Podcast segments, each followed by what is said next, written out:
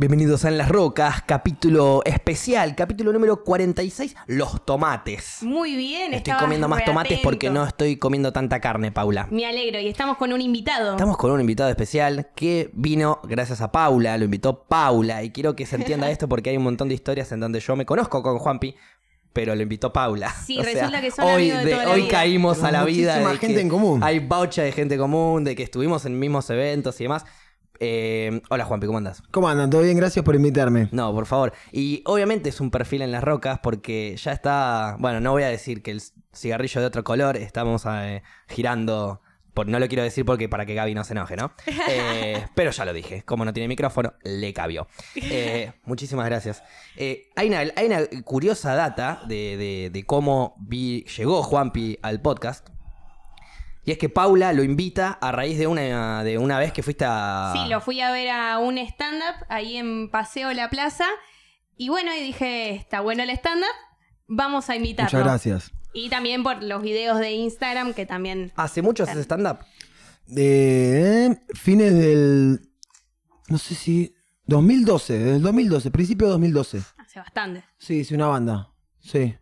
Sí, yo ya antes estudiaba teatro eh, y después eh, arranqué a estudiar teatro a los 18 más o menos. ¿En dónde? En Biblioteca Rofo, esto es en Villa del Parque. Bien. con mi profesora Tuli, que es la que creó el monstruo, digamos. Eh, Ahí va. Y arranqué ahí, después con distintos docentes, en el Teatro de Espión, eh, estudié en el estudio de Julio Chávez. eh, Ah. ¿Con quién? No me Picante. quiero olvidar. Sí, ¿Quién sí. más? Aparte restricto, Julio. Sí, Chávez. sí, sí. Y no me acuerdo con quién más en este Bueno, momento. pero te formaste de un después montón de, seguí fo- de lados por todos lados. Sí, en stand-up con Fede Simonetti, con Félix Buenaventura, Ah, con Carlos Almaceda, con Gustavo Nicolás Fuentes y con. Eh, pará, no me quiero olvidar de nadie, me falta uno. Eh, Félix, Félix Simonetti, Carlos Almaceda, ah, y con Germán eh, Batallán de Paseo de la Plaza. Ahí va. O sea, estudiaste eh, más que... Después dicen que los comediantes son vagos, que no estudian, pero hacen buenos chistes, que ¿no? el artista O sea, vago. Sí, hay- es como más una un- bocha. un- sí, Nunca, nunca dejaste de estudiar, como que estudias No. actuación o estudias que o algo, pasa pero... que, sí, que me parece que eso es un dicho que nosotros nos agarramos también, como los artistas, como no, no, soy Sí. vago, ah, eh, me dedico al arte, pero también creo que como inconscientemente, no, subconscientemente eso es como también como derribar ese mito social de que si no estudias algo tradicional, no estás estudiando. No vas a tener entonces- un futuro, Claro, y no, no entonces vas a es poder como comer. retrucar eso, es como, nada, yo soy vago, me dedico al arte, que las bolas, o sea... Soy se- vago y me dedico al arte y estudio para Claro, ser vago y sí, obvio, arte. obvio. No, y es un obvio. quilombo y también no, no tenés nada oficial y entonces es más jodido que la sociedad entienda que aunque no sea nada oficial estás estudiando igual. Claro, exactamente. Otra cosa muy Exactamente. loca dentro del arte es que no hay un. O sea, el trabajo no es fijo nunca. No. Vos No. podés tener la mejor temporada teatral y hacer 10 años, pero cualquier persona que trabaja en un banco puede trabajar 20, 25 años tranquilo, sin moverse, cobrando un sueldo cada vez más según la Sí. antigüedad y demás. Sí. Eh, ahí entra una dificultad en donde le decimos a los que nos dicen vagos. ¿Quién es más vago? ¿El que va todos los días a un banco y, y hace lo mismo? ¿O el que tiene que rebuscárselas para tener un laburo Sí. de lo que le gusta? No, y además esa persona que va al banco, si, si es feliz en el banco, me Bienvenido resulta muy raro comprenderlo, Sí, pero bienvenido sea. bien- obviamente. Ahora, esa persona que no es feliz en el banco y, y- y que sueña con estar en otro lado, eh, me parece mucho más vaga que el que lo intenta, digamos, o que la que es, como entrar, está bien. Eh, yo en lo personal, para mí es imposible levantarme a las 7 y media de la mañana, 8, entrar a las 9 a un banco e irme a las 6 de la tarde de lunes a viernes. Para mí es imposible, no lo podría hacer. Sí. No, duraría una semana. Eh, una persona que lo logra hacer, incluso no quiere, no le gusta, es... eh, o sea, estar ahí en tu estado de confort, Claro. digamos, porque yo sé que si me levanto temprano y vengo acá, cobro este sueldo y, y pago las expensas y, y la luz, el gas, eh, y como y listo. Pero pará, no me gusta esto. Jugátela, andá, fíjate si te sale por otro lado. Está bien, no todos pueden igual, ¿no? Eh, Claro, Sí, pero digo, si, las se puede personas que la- puedan, si se puede hacer todo a la vez, mejor. Sí, creo que es como una fuerza de voluntad de cada uno, de que te pueden hacer o no, y también el mandato social, de cómo te criaron y todo, Sí. ¿viste? Si a vos te criaron diciendo, no sé, vos querías estudiar periodismo deportivo y tus viejos te dicen, no, pero tenés que tener un contacto, porque si no, no vas a poder Claro. laburar, Sí. llegan poco. Y eso te va privando todo, ¿viste? Te va como... Te va acaucaneando, te vas, te vas sí. acagoneando un poco co- y decís, che, pará, tiene razón, no voy a tener laburo. mierda, Entonces sí. cuando vas a estudiar, sí. después ya entras más cagado, Sí. quizás, o menos ganas de estar ahí. Sí, cada día eh, me, me aseguro más de que, de que criar una persona es una responsabilidad inmensa, boludo. Porque vos lo, lo que le digas todo el tiempo, lo que hagas todos los días, le va a influir a esa persona el resto de su vida. Y después va a hacer terapia, te va a odiar. o sea, Eso sí, eso va a pasar siempre. Claro. Siempre uno va a odiar a los padres, pero también eh, es el mandato de la sociedad que vos lo críes de, de cualquier manera, la sociedad lo va llevando para otros También, lados. sí. Eh, ahí obviamente también entra la crianza de los padres, eh, en donde yo, yo siempre trato de flashear cómo criaría un hijo si el día de mañana lo tengo. Ojalá me toco el izquierdo que no funcione bien, que no. Eh, pero digo, si algún día me pasa, siempre trato de flashear cómo lo criaría, cómo trataría de enseñarle algunas cosas. Yo trataría de enseñarle de, de que él tome su propia, ¿no? su propio mm, pensamiento sí. su- saque su propia conclusión con cualquier cosa y que tampoco no se deje influenciar ni por mí ni por nadie. Y ahí Claro, tratar de sí. sacarlo de que la sociedad no lo lleve a hacer lo que él diga. Pues hoy en día la sociedad, por ejemplo, Está buenísimo, Facu, ya puede ser papá, ya está. vamos, Eh, carajo. Aprendiste la lección. Me falta pareja nada más, ¿viste? Pero bueno, porque solo, no, pero solo, hoy en día no, un montón solo de no. tratamientos. Solo no me animaría, no me animaría. Solo. Bueno, ahí sí. Imagínate, Ya. ni siquiera vivo solo. Mirá si voy a estar criando un hijo. Pero bueno, no importa. y ahí me llaman, viste, tres ex. Che, mirá, hace dos años que. No, perdón. Bueno. Eh, en fin. Este. Me, lo llevaría para esa crianza, como para la sociedad, pues hoy en día la sociedad es, a mi gusto, está Sí. mal. Sí, está Eh, todo mal. a mí no me gusta cómo es el grueso de la sociedad. Hay un montón de gente hermosa, pero el grueso de la sociedad para mí está mal. Será por, no sé, falta de educación o por diferentes pensamientos en un montón de cosas. Qué sé yo, yo ya di- difiero de un religioso cristiano, ponele. Sí. Difiero. No estoy de acuerdo con un montón de cosas que Sí. probablemente el cristiano sí. Sí, obvio. Eh, Para mí es un grupo de gente que quiere hacer las cosas bien y le sale mal. ¿Los cristianos? No, no, Ah. no, la sociedad. Ah, ok, ok, la sociedad, no, no sé si el grueso es malo, sino es un grupo de gente que quiere hacer las cosas bien y bueno, le sale como puede y, y a veces salen mal. La ahí, ahí me siento identificado. Yo vivo así, ¿eh?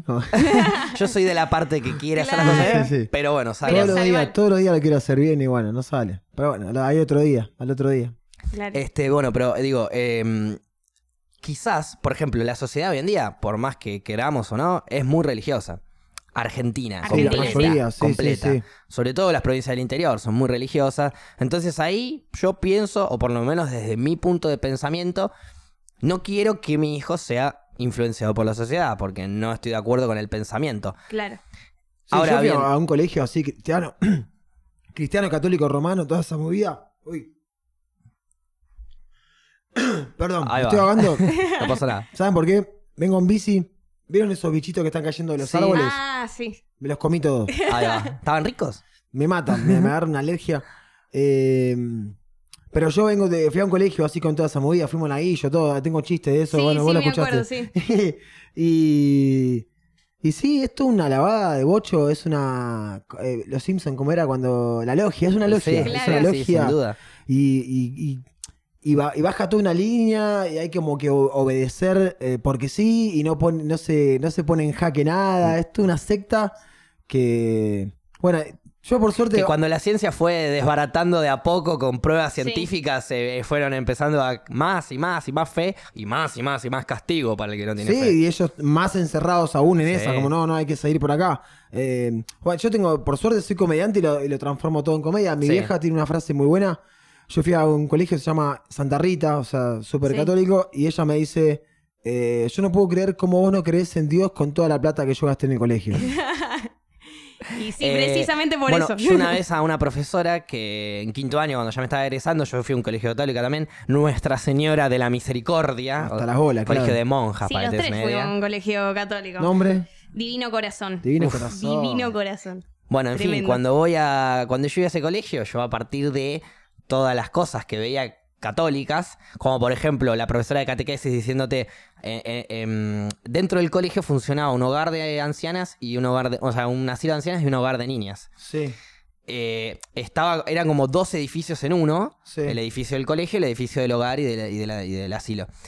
Y había una canchita de fútbol en la parte del hogar. Y nosotros íbamos a jugar al fútbol ahí. Y un montón de veces eran todas chicas las del hogar, pero jugaban bien al fútbol. Yo las veía jugar desde arriba y jugaban piola. Sí. Entonces yo decía, cuando bajamos, pregunté por qué, yo era un pibe, ¿eh? quinto grado, sexto grado. Sí. Pregunté por qué no había, no podíamos jugar con las chicas, porque siempre nos, nos no nos combinaban los recreos. Claro. Eh, no, no, ellas son distintas a ustedes, me dijo la profesora de catequesis. Pa, Claro. Y yo ahí me quedé como, ¿what? Claro. ¿Qué, qué tienen? ¿Seis manos?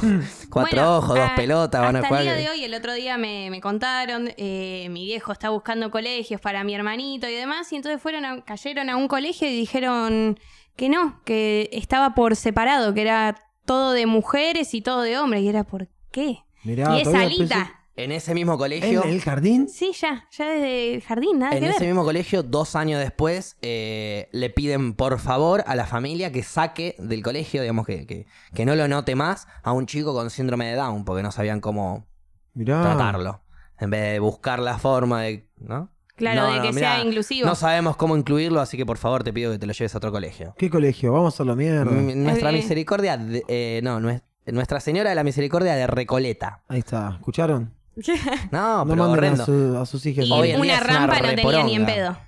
No, no, No. hoy en día capaz de que sí, creo Rampa que para pagar la cuota. De, Claro, una- sí. No, para pagar la cuota de los primeros. eh, No, no, no tu casa, no no decían en voz alta, eh, por ejemplo, o, alumna Paula, te falta pagar la segunda No. cuota. No. Te lo decían en voz alta. Excelente. Sí, yo estaba con mis co- al lado- sentado al lado de un amigo que no podía pagar la cuota y me lo venía contando y, y gritaba todo eso y yo, bueno, tranquilo, amigo. Uy, me hiciste acordar, es verdad, eso era un garrón, eh, porque Pero en mi colegio también eso. eh, entraba un- alguien. Sí, un preceptor, digamos. Alguien, claro, Sí. un directivo, alguien. Eh, Paula, Facu y Carunetti, miren que les falta pagar la cuota, ¿eh? Y me hiciste acordar, claro, hay una transpiración de algo. Claro, y Mi viejo no tiene un mango, ¿qué "Ah, ahora que soy haga?" el pobre del curso Claro. encima. Claro. Porque te- te- es como que te marginan de... o sea, así te está marginando el propio preceptor, profesor Sí. o lo que te esté llevando a decir eso. Y también te marginan todos los soretes, que probablemente hay algún que otro sorete Sí, dentro del sí, curso. que hay un se montón cree de que eso. porque Claro, es un el papá es juez directo. o alguna boludez así, Sí. se cree que es más picante que vos. Es un bullying directo y hasta estoy seguro que varias personas que tenían que comunicar eso, capaz que estaban en contra, como, che, qué garrón hacer esto, como, Sí. es un momento medio de mierda, como... En, en mi colegio lo que pasaba igual no nos decían si estábamos atrasados, tal vez venían y nos decían particularmente, pero sí éramos todos de quejarnos bastante de la cuota. Era, no, Eh, no aumentó venía la cuota. "Eh, ¿Cómo va a aumentar? Así no se puede estudiar. Y estábamos todos, nos metíamos en una que Pero no ¿cuántos parábamos. años tenían? Y estábamos Yo me en la acuerdo que secundaria. mi- mis Yo era siempre la que Mis arrancaba compañeros con la que se revolución. quejaban de la cuota era porque se estaban quejando, repetían frases de los padres, ¿viste? Sí, claro, ¿Me entendés? Aumenta todo, incluso el colegio, decían los pibes. ¿Y A los qué seis sabés? años, Aumenta todo, vos no Claro. pagás la luz, tenés 14 años, hermano, no me jodas. Claro. No, pero yo algo de noción de plata tenía. Bueno, sí. Trataba de no copiar, pero era está- está Bueno, muy caro. eh, en quinto año, cuando me estoy egresando, digamos, qué sé yo, eh, fin, última misa de, de- de- de clase y todos los profesores súper La última eh, misa. La última Claro. misa, y todos recontentos, re, eh, viste, como es la última misa. Y yo. Me imagino al cura tirando un tres tiros. Claro, vamos, se armó. Hablamos un champagne en vez de vino. Eh, la yo desde la primera misa hasta la última que hinché las pelotas. Que siempre que mi, mi objetivo en las misas era hacer reír al que estaba al lado mío Ay, hasta sí. a carcajadas para que lo caguen a pedo. Porque yo después me quedaba serio mirándolo como, ¿qué, qué le pasa? ¿Qué le pasa? Y que lo caguen a Era pedo. el peor. Y, y nadie se quería sentar al lado mío. Entonces en la última misa, ya que estaba todo bien, vamos a ver cuántos podía sacar. Y, y no sé, saqué como a seis y en el sexto me fui Bueno, yo. fue una buena, una buena Una- tarde. Fue una buena tarde. empecé- o sea, se iban yendo de a uno, uno al lado de otro. Hasta que cuando viene la preceptora a sacar uno más, me mira a mí y yo estoy haciéndome el boludo y me, y me saca a mí también. Ahí se dio cuenta que era yo el que estaba haci- haciéndolos pero reír a los se dio cuenta el último día, o sea Sí, que- el último día. Y vino la fino. profesora re triste de catequesis a cagarnos a todos a pedos, bla, bla, bla. Chicos, éramos como siete ahí ya. Que, ¿cómo están riendo? Es un momento re importante. Yo ahora le digo, mira, la verdad que para mí no es importante este momento. Para mí es importante el que viene ahora. Después de la misa venía el acto de fin de Claro, año. sí, de sí. todos los pibes, las, las minas también. Va, más minas, eran como 20 minas y 3 pibes éramos, pero no Claro. importa. Y, y me dice, ¿por qué no te es importante? Mira, yo entré católico a este colegio cuando era un niño, pero me voy ateo, le dije. Como la gran mayoría, claro, Y- la gran mayoría.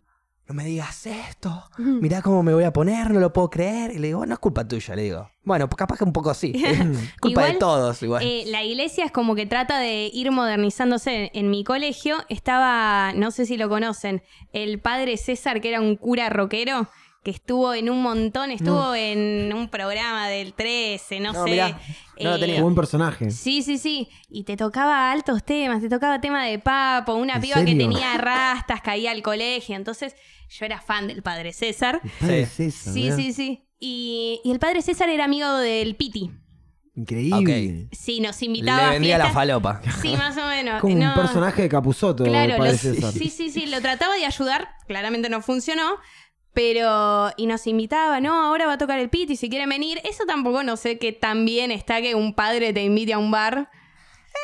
No está mal. No, O sea, Pero, ¿y Igual pueden- Mientras Piti? que no toque No, nenes en el camino, me parece que haga lo que Sí, quiera sí. el padre, digo. Está bueno, de, Sí. de hecho, que incluya, eh, digamos, que, que se modernice, por así decirlo. Claro. Yo fui una vez, esta- estos son los eventos de mierda que te tocan, ¿viste? La prima de uno de mis mejores amigos es como mi prima, me, tengo más relación con ella que con mis primos posta, digamos. Que si me están escuchando, mis primos de casualidad, les mando un beso Están, enorme. están llorando ahora. Eh, pero bueno, ella eh, me llevo mucho mejor con ella. Y fuimos a su. eh, comu- a su. mm, No, que no es comunión, la próxima, la confirmación. Sí. Y en la confirmación tocaba una banda.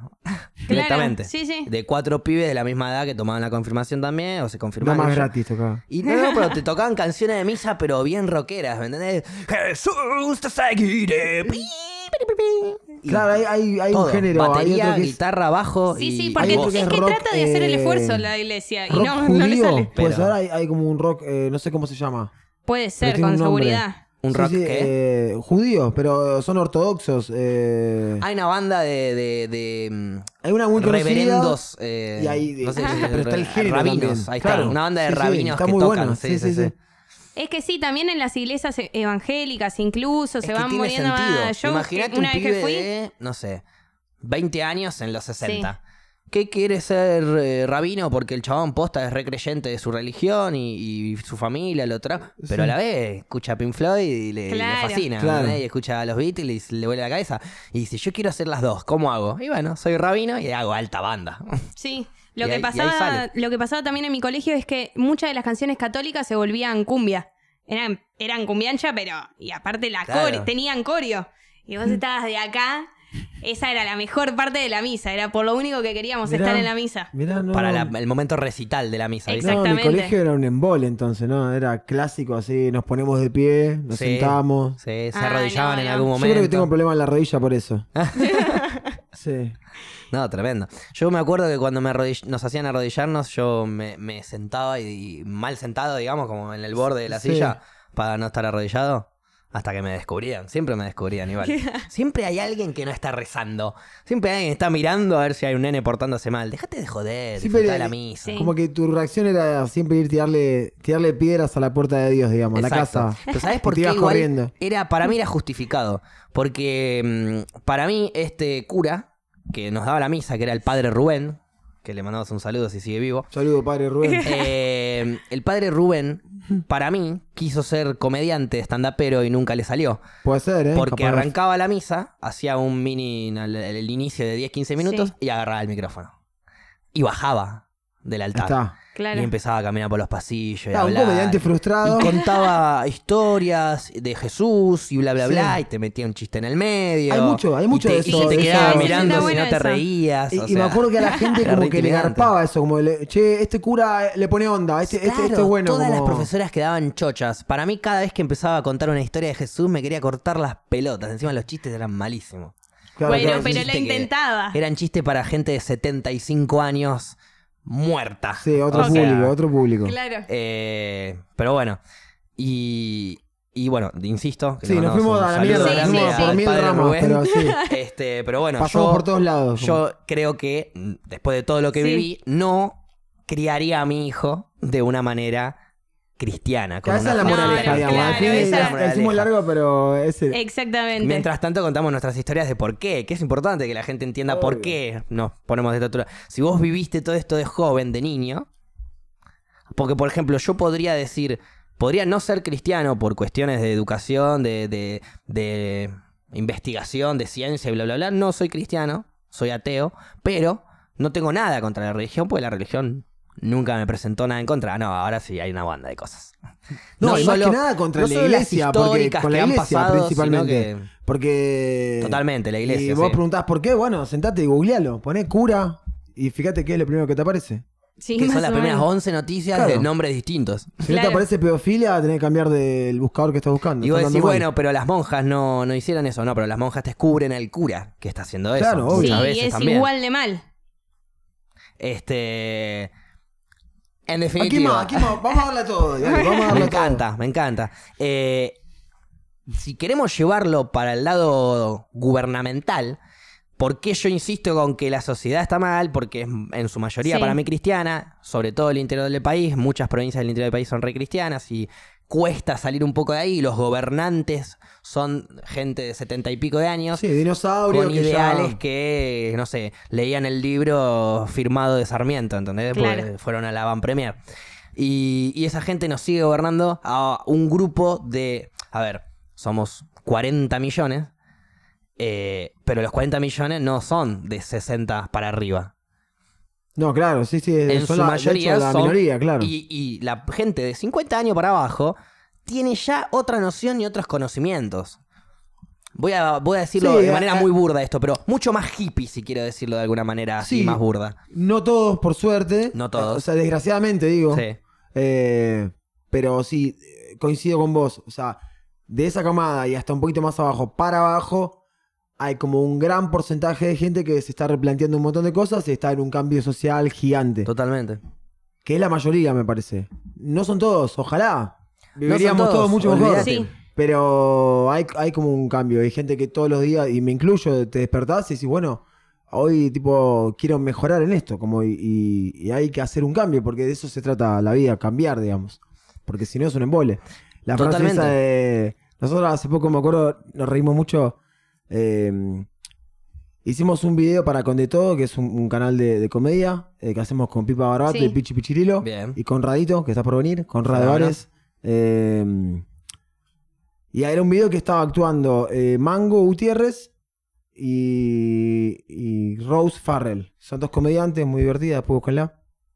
Y Rose, est- eh, Mango estaba haciendo como de quinceañera y la invitaba a, a una vela a su abuela, que es eh, Rose Farrell. Y eh, hacía toda la, la- la escena eh, típica con todos los clichés, como bueno, quiere- una musiquita, arranca el video como una intro, unos aplausos. Claro. Dice, bueno, quiero invitar a compartir esta vela eh, a una persona que me enseñó que nunca tengo que cambiar. Bueno, esa frase justamente, ¿no? Sí. La pusimos a propósito Sí. y nos reímos como de esa pelotudez que, que se baja, como nunca cambies, eh, nunca cambies. Y es una verga esa frase. Es lo peor que te pueden decir Es en lo el peor mundo. que te pueden decir, Sí. es como quédate así como estás, no modifiques nunca, no avances, no, no hagas Imposible que nada. no No cambies de pensamiento. Claro, Sí. es una mierda. O sea, tenés 15 años toda tu vida. Claro, Exacto. ¿cómo, No, cómo pretendés no. que piense los igual que a los 52 12? tenés 15. No sé, no hay manera de justificarla esa frase. contra de cae- eso, tipo, mirá. cae- está floja de papeles por todos lados, por donde la mires. Entonces, justo eh, le dijimos que diga eso, nos daba gracia eso, que ella diga, nunca acá, que nunca me enseñó, que siempre me enseñó que nunca tengo que cambiar. Bueno, ahí le invita Sí. a Rose y se prenden un velón, se lo prenden. En vez de una vela, Claro, se prenden una sí, vela sí. y ella le da una seca a la abuela. Bien ahí. Eh, Aguanta. Ese es un poco el futuro también de las quinceañeras. Van a ser, Claro, van sí, a ser buenos puede velones, ser, no van a ser puede- velas eso de puede cera. pasar, tranquilamente. Eh, una vez son amigos, eh, boludeándolo, pues yo le digo que nunca cambió porque cuando nosotros teníamos 15, 16, 17 años íbamos a los boliches, era mi amigo el que me, el- mi wingman, por así decirlo, el que me acompañaba a la joda, el Sí. que salíamos y había dos chicas que nos gustaban, la encarábamos juntos, nos y él sigue estando en esa, digamos. Él sigue estando en esa, yo dejé de ir a bailar, me dejó de, me empezó a chupar un poco un huevo, empecé a salir de otras maneras, capaz ir al Conex o ir a Sí, tomarme una sí. cerveza. Otra, Sí, otra sí. movida. Otra sí, onda. sí. Él sigue haciendo previas, sigue saliendo a bailar. Claro. Entonces yo le dije, gordo, el día ese que te dije, te quiero mucho, no cambies nunca, no te lo dije literal, boludo. Tenés que Claro. cambiar, actualizate un poco. Claro, Sí. claro, claro. Me puteó hasta mañana ese día, pero bueno. Pero bueno, también cada uno tiene sus, sus tiempos, sus su, su cambios, su progreso. Totalmente. Eh, son Ahora- momentos, diría Miguel Ángel Russo. Son momentos. Volviendo al tema de- del país, por así decirlo. está buenísimo y a mí me parece bárbaro que haya un panuelo verde, por ejemplo, y un panuelo celeste. Está bárbaro. Eso significa que hay dos posturas, pero que tenemos que respetar la postura del otro. ¿No es cierto? Si vos pensás de una manera, perfecto. Yo pienso de otra, perfecto. Y podamos convivir con ese pensamiento. Ahora bien, en accionar, como por ejemplo en la legalización del aborto, si vos tenés un panuelo celeste y el aborto se legaliza, vos no estás obligado a abortar, ¿correcto? Estoy en lo correcto si digo esto. Claro. Un- si vos tenés un pañuelo verde, ¿qué hiciste decir? No, no, un panuelo celeste. Vos usás un panuelo celeste y se te legaliza el aborto y vos no estabas a favor de eso, no Sí. significa mu- vos mujer ponele de panuelo celeste Que vos tenés que abortar sí quedás sí. embarazada te van a obligar a abortar, no es eso. es Claro, una decisión es- tuya. Tenés que explicarle, viste, como una persona de 5 años. No es que va a pasar eso. Claro, Supongamos no, que sí, la chica, supongamos que la chica de panuelo celeste, no sé, va para tirar un nombre a random, se llama Amalia. Le decimos, Amalia, supongamos que se legaliza el aborto. Quédate tranquila. No te van a Vos tocar no- timbre, Vos no vas a tener que abortar. Y ahí Amalia por ahí te responde, bueno, pero yo estoy pensando en los demás. Los demás pueden decidir por ellos, Amalia. Son hombres y humanos, perdón, hombres digo como raza, ¿no? Son humanos libres, eh, viven en Y el aparte, planeta Tierra. e- ese de Ahí es cuando está la de- diferencia. e- Ese de más de Amalia eh, es un nicho muy. eh, como muy particular y, y con muchos beneficios. Claro, ¿quiénes son los demás? Claro. ¿A Totalmente. quién estás beneficiando ahí? Por lo general, por lo general, eh, no, no, no, no todos, pero por lo general, los de panuelo celeste son hombres. Por lo general. Muy Sí, cristianos es verdad. también. Es verdad, en la calle sí. Eh, Sobre todo en la calle. Estoy recordando a la gente que vi en la calle. Ahora, Sí. hay y la última persona que vi era un chabón. hay minas que capaz no llevan Eso el panuelo celeste, pero sí tienen el pensamiento de panuelo celeste. No lo llevan porque que una mina lleve un panuelo celeste es muy fuerte. Sí, y que Para un hombre otra, lo para lleve otra es- mina es peor que está caminando por la calle Incluso para mí es peor que el hombre Que el lleve hombre. el pañuelo Sí, celeste. obvio. Como mujer, Porque es no sé si esta- peor, estás es, Sí, es lo mismo. sí. No, porque es vos ya estás decidiendo sobre mi cuerpo. O sea, Está bien, es el pero el doble de hombre, peor. el hombre está opinando Claro. de tu cuerpo y encima Por privándote eso. de tus derechos. Por eso, entonces ahí es mucho peor que una mujer lo tenga. Para mi pensamiento sí, que porque son tus es verde. Está bien, a pero pleno. yo me pasó pienso, con una amiga la otra vez. Íbamos caminando y Sí. nos cruzamos con un chabón de pañuelo celeste y, y yo no me di cuenta. Yo iba en otra, así mirando para el piso y la veo a ella que de repente dice: Hijo de puta, dice, si fueras un una mujer, bueno, vaya y pase, Claro. un hombre. Y digo, ¿qué pasó? Y ahí me giré y me di cuenta. Porque claro, Es la que mujer es- quiere es eh, un estar en desastre contra eso. de la legalización del aborto. Ok, es tu derecho que vos te estás privando de tener. Porque encima es eso. Sí, sí. Es vos estás privándole de tener el derecho a todas las mujeres de Argentina. Sí. Básicamente. Porque vos podés elegir no abortar. Esa, ex- esa posibilidad existe. Ah, Ahora, por eso a la hora de votar las leyes, la mayoría, ¿qué son hombres o no? Sí, Sí, sí, sí. sí, En son, su son la mayoría son mayoría hombres. hombres. Bueno, el pero debate hubo son mujeres que seis votaban hombres. en contra Claro. incluso, imagínate. Hubo mujeres que votaban en contra. Sí. Sí. ¿Cómo se justifica eso? Igual vuelvo a repetir. Para mí es mucho peor que lo haga un hombre. ¿Por Está qué? bien. Y Ah, no, por- no, sí, sí, sin duda, sin duda, sin duda. Mucho peor que un hombre porque el hombre ya no tiene que opinar, punto. Por eso. El hombre puede dar su opinión desde, Ah, pero de- de- eso también desde su Se lado. justifica lo del voto negativo, pero bueno, hay mucha gente que es egoísta, boludo. O sea, no me pa- Gente Perdón, mala. eh, perdón, O sea, no puedo opinar, ay. no. No puede militar para mí. El hombre no, para mí no puede militar para la legalización del aborto porque no tiene útero para. Entonces no tenés nada para militar. Ahora, tu opinión sí, obvio, la puedes dar y puedes dar tu apoyo y demás, siempre y cuando entiendas de que estás en un lugar para dar apoyo cuando te toque a vos dar el apoyo. Por ejemplo, si hay una marcha feminista a favor de la legalización del aborto, el hombre ahí puede, qué sé yo, si quiere ir a acompañar a alguna chica que le pidió que vaya, pero no es su momento de, de- de apoyo. No, no, No, es ahí el hombre, claro. ahí ese es el momento de la mujer. Entonces ahí estamos como queriendo meternos en el primer plano de la mujer, que no tiene nada que ver.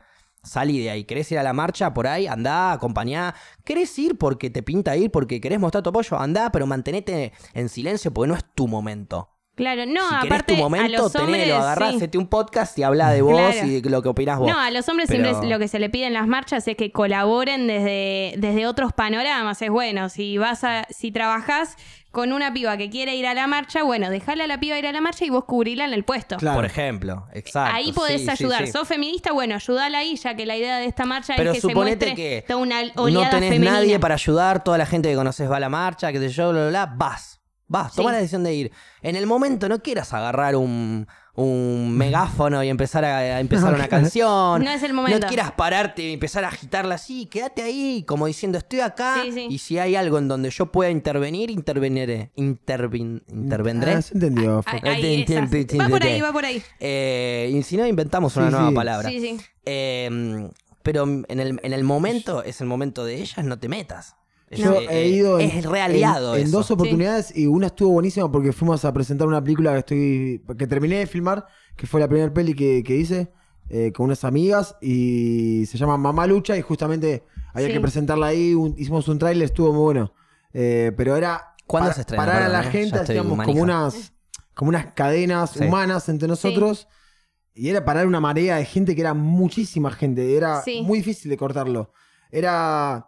Éramos como, no sé, unas 15 personas que nos poníamos de acuerdo y había que mandar el tráiler eh, en un momento exacto y era como, ahora, cortemos ahora, ya. Tipo, y era frenar y apenas todos nos podíamos frenar un montón de gente malón que te, te- te Sí, presionaban. Y era como explicarle a la gente y ahí la gente entendía, miraba el tráiler que duraba 15, 20 segundos, Sí, bancaba y seguía. claro. Pero cansador, terminamos muertos. Eh, nos fuimos, no sé, tipo 11, 12, pero viste cuando sentí que te cagaron a piñas derrotado, pero estuvo muy lindo. Estuvo, Gastaste tu- tus músculos Sí, hasta energía, la sí, última. pero sí, estuvo es que muy hab- bueno. en esas marchas había mucha energía. Por eso te digo, o sea, yo fui y aparte, como vos decís, yo fui ahí eh, como a adaptarme a la situación, no a imponer Fuiste nada. a cumplir el rol que te Claro. asignaron. Sí, Y, sí, y vino una amiga Listo. y yo tipo me dejo guiar por mis amigas en ese momento. Claro. Y me agarró, me puso un... eh, bueno, yo soy un jubilado para hablar. No, el- los brillitos. Glitter. El no, glitter. pero el que es tipo el, el de Dragon Ball Z, el, el poderoso, tum, acá. Ah, Ah, el tercer ojo. el tercer ojo, porque Sí. me dijo los hombres acá eh, se ponen esto. Bueno, pum. Y, Claro. y con eso estaba, era como la visa, ¿viste? Yo estaba como con eso. Claro. como- Permiso, ¿eh? claro, claro. Puedo pasar, tengo, yo, yo tengo, puedo lo tengo, pasar. lo tengo, lo tengo el... Estoy habilitado. Sí, Sí. sí, así que estuvo, estuvo muy lindo. Estaban Yo muy buenas las intervenciones marcha. teatrales de las marchas. Ah, mirá, no vi. Sí, yo vi en un momento Vi una música. piba que, que me puso muy mal. Fue, creo el, el 8M del 2018. Sí, había una piba que estaba, Ahí que interviniendo, estaba claro. vestida de nena, embarazada y saltando la soga como hasta que se moría. Mirá fue vos. tremendo. Fue un... Pero una actuación fue. Sí, sí, sí. Claro, era, claro, como algo era- metafórico. era una piba que estaba ahí en el medio y vos si, pasabas y la veías. O pasabas y te podías ir. Allá estaban cantando otra cosa. Y todavía eso que no había arrancado a hablarse bien, bien del aborto.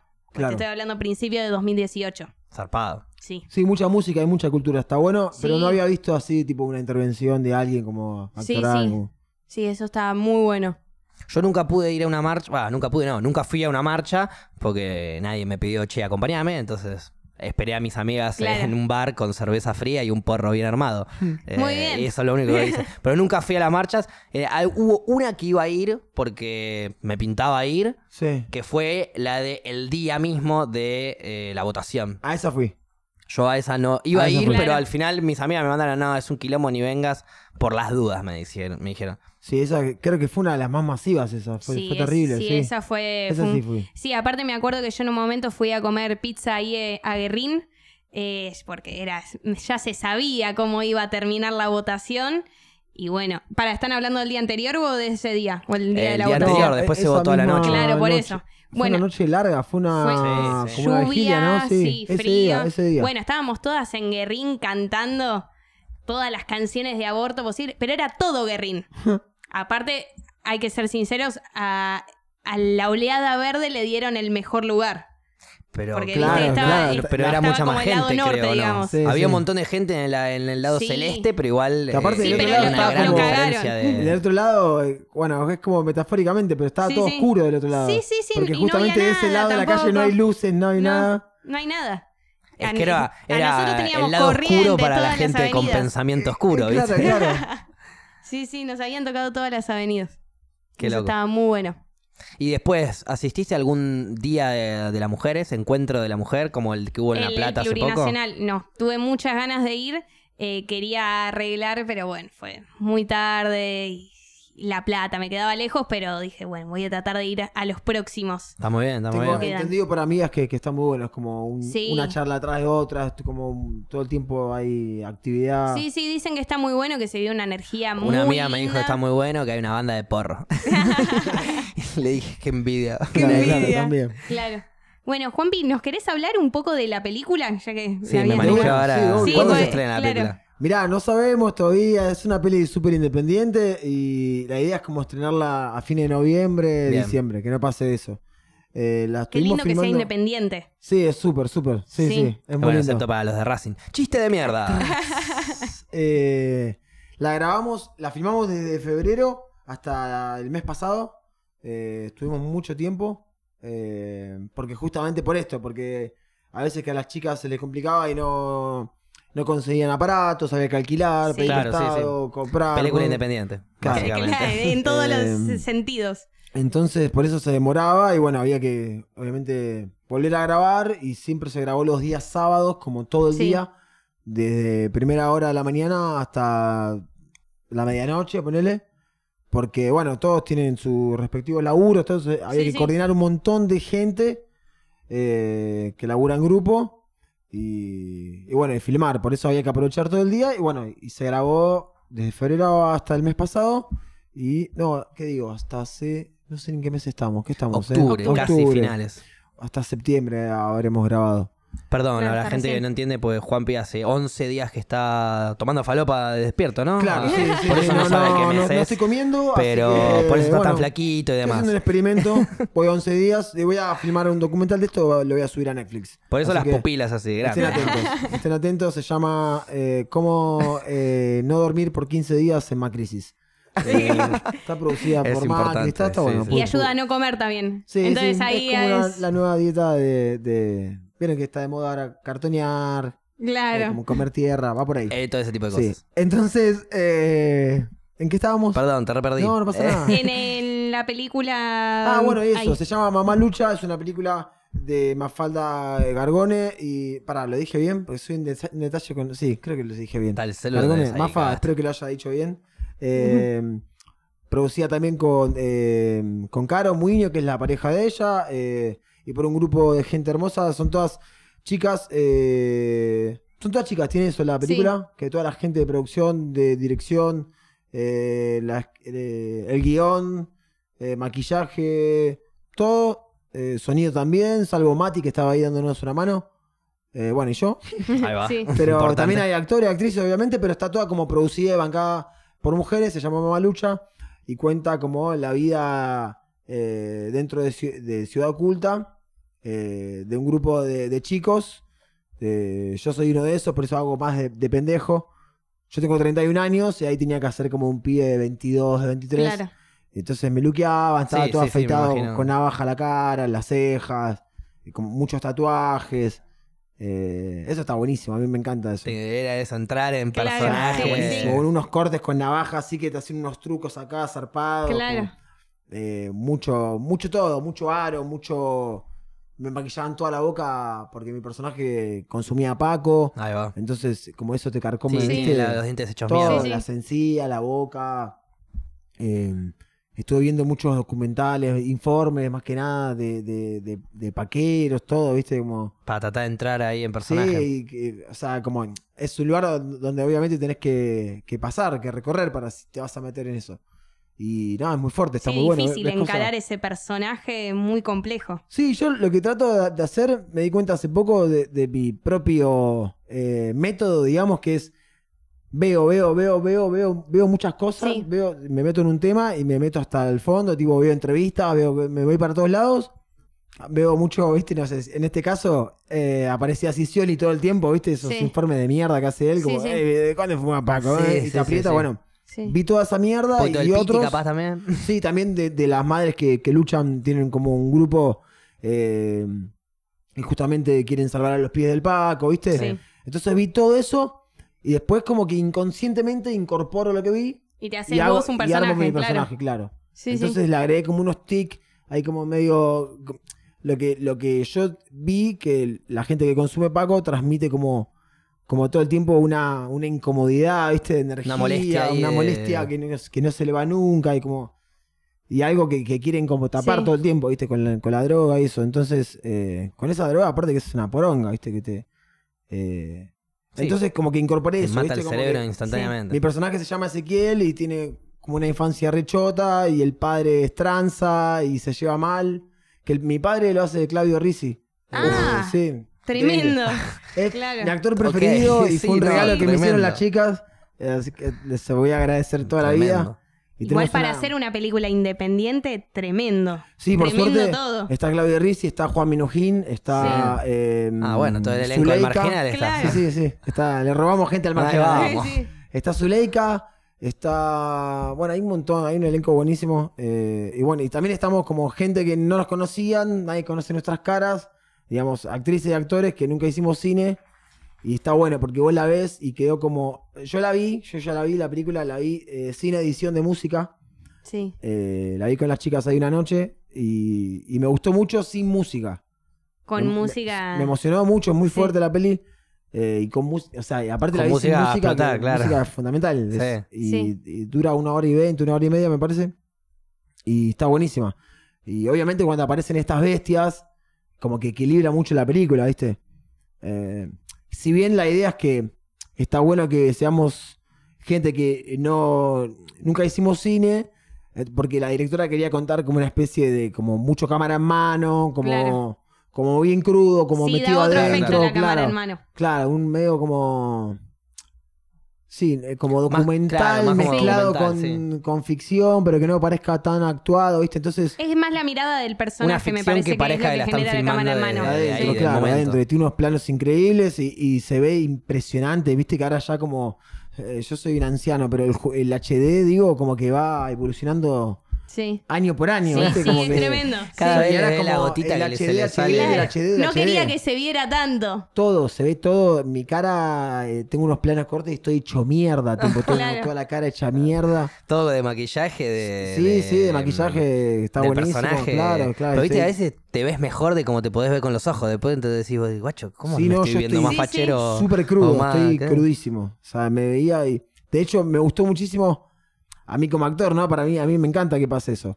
Nosotros estamos mucho más traumados que el resto, ¿no? Pero una amiga vino y me dijo. eh, me- no, me costó verte en los videos y en las fotos que subiste. Me da mucho. Me da miedo, me da miedo. No te reconozco. Lograste todo. Listo, golazo. Sí, lo lograste, ya está. Perfecto, yo le dije, listo, buenísimo, era eso, tipo, que poder transmitir eso está genial. Sí, para mí cuanto más impresión da, mejor. Y que no te reconozcan también, es No, no, es buenísimo. que más impresión le debe dar a la gente que ya está acostumbrada a ver tu Claro, cara y de sí. repente la reconoce en tu versión paquera, por ejemplo. Claro, claro, sí, sí, Porque sí. eso es lo, que, lo bueno de poder venderle, ¿no? Eh, Sí, bueno, antes que me olvide, eh, búsquenlo, así lo dejo aclarado acá en el podcast, es- se llama Mamá Lucha, el Instagram, Sí, y la productora se llama Che Papas. Bien. sí. El Instagram es Che Papas o Cake, o Cake.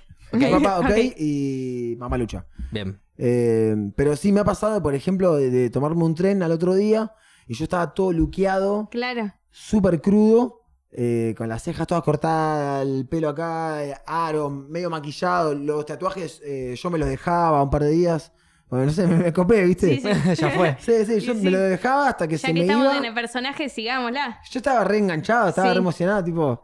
Entonces. Bien me lo- metódico. eh, me lo dejaba, no, no me molestaba para nada, y que se vaya yendo. Y si un momento me- la chica me decía, che, Juanpi, volvemos a filmar el sábado. Bueno, joya. Claro. Me volvía a tuñar todo. Eh, y estaba en el tren, me ha pasado un viaje muy largo, que había mucha gente en el tren, y cada vez se empezó a llenar más el tren, y yo tenía el asiento vacío al lado, y no Sí. se me sentaba nadie. No. Sí, sí, y yo vi, vi bastantes personas como que pasaron, miraron, y siguieron como... No me siento ahí ni en pedo, ¿entendés? Uf, qué loco. Y sí, y me ha pasado también tomándome el 44. Iba para la casa de Pipa Barbato y me bajo ahí en caballito.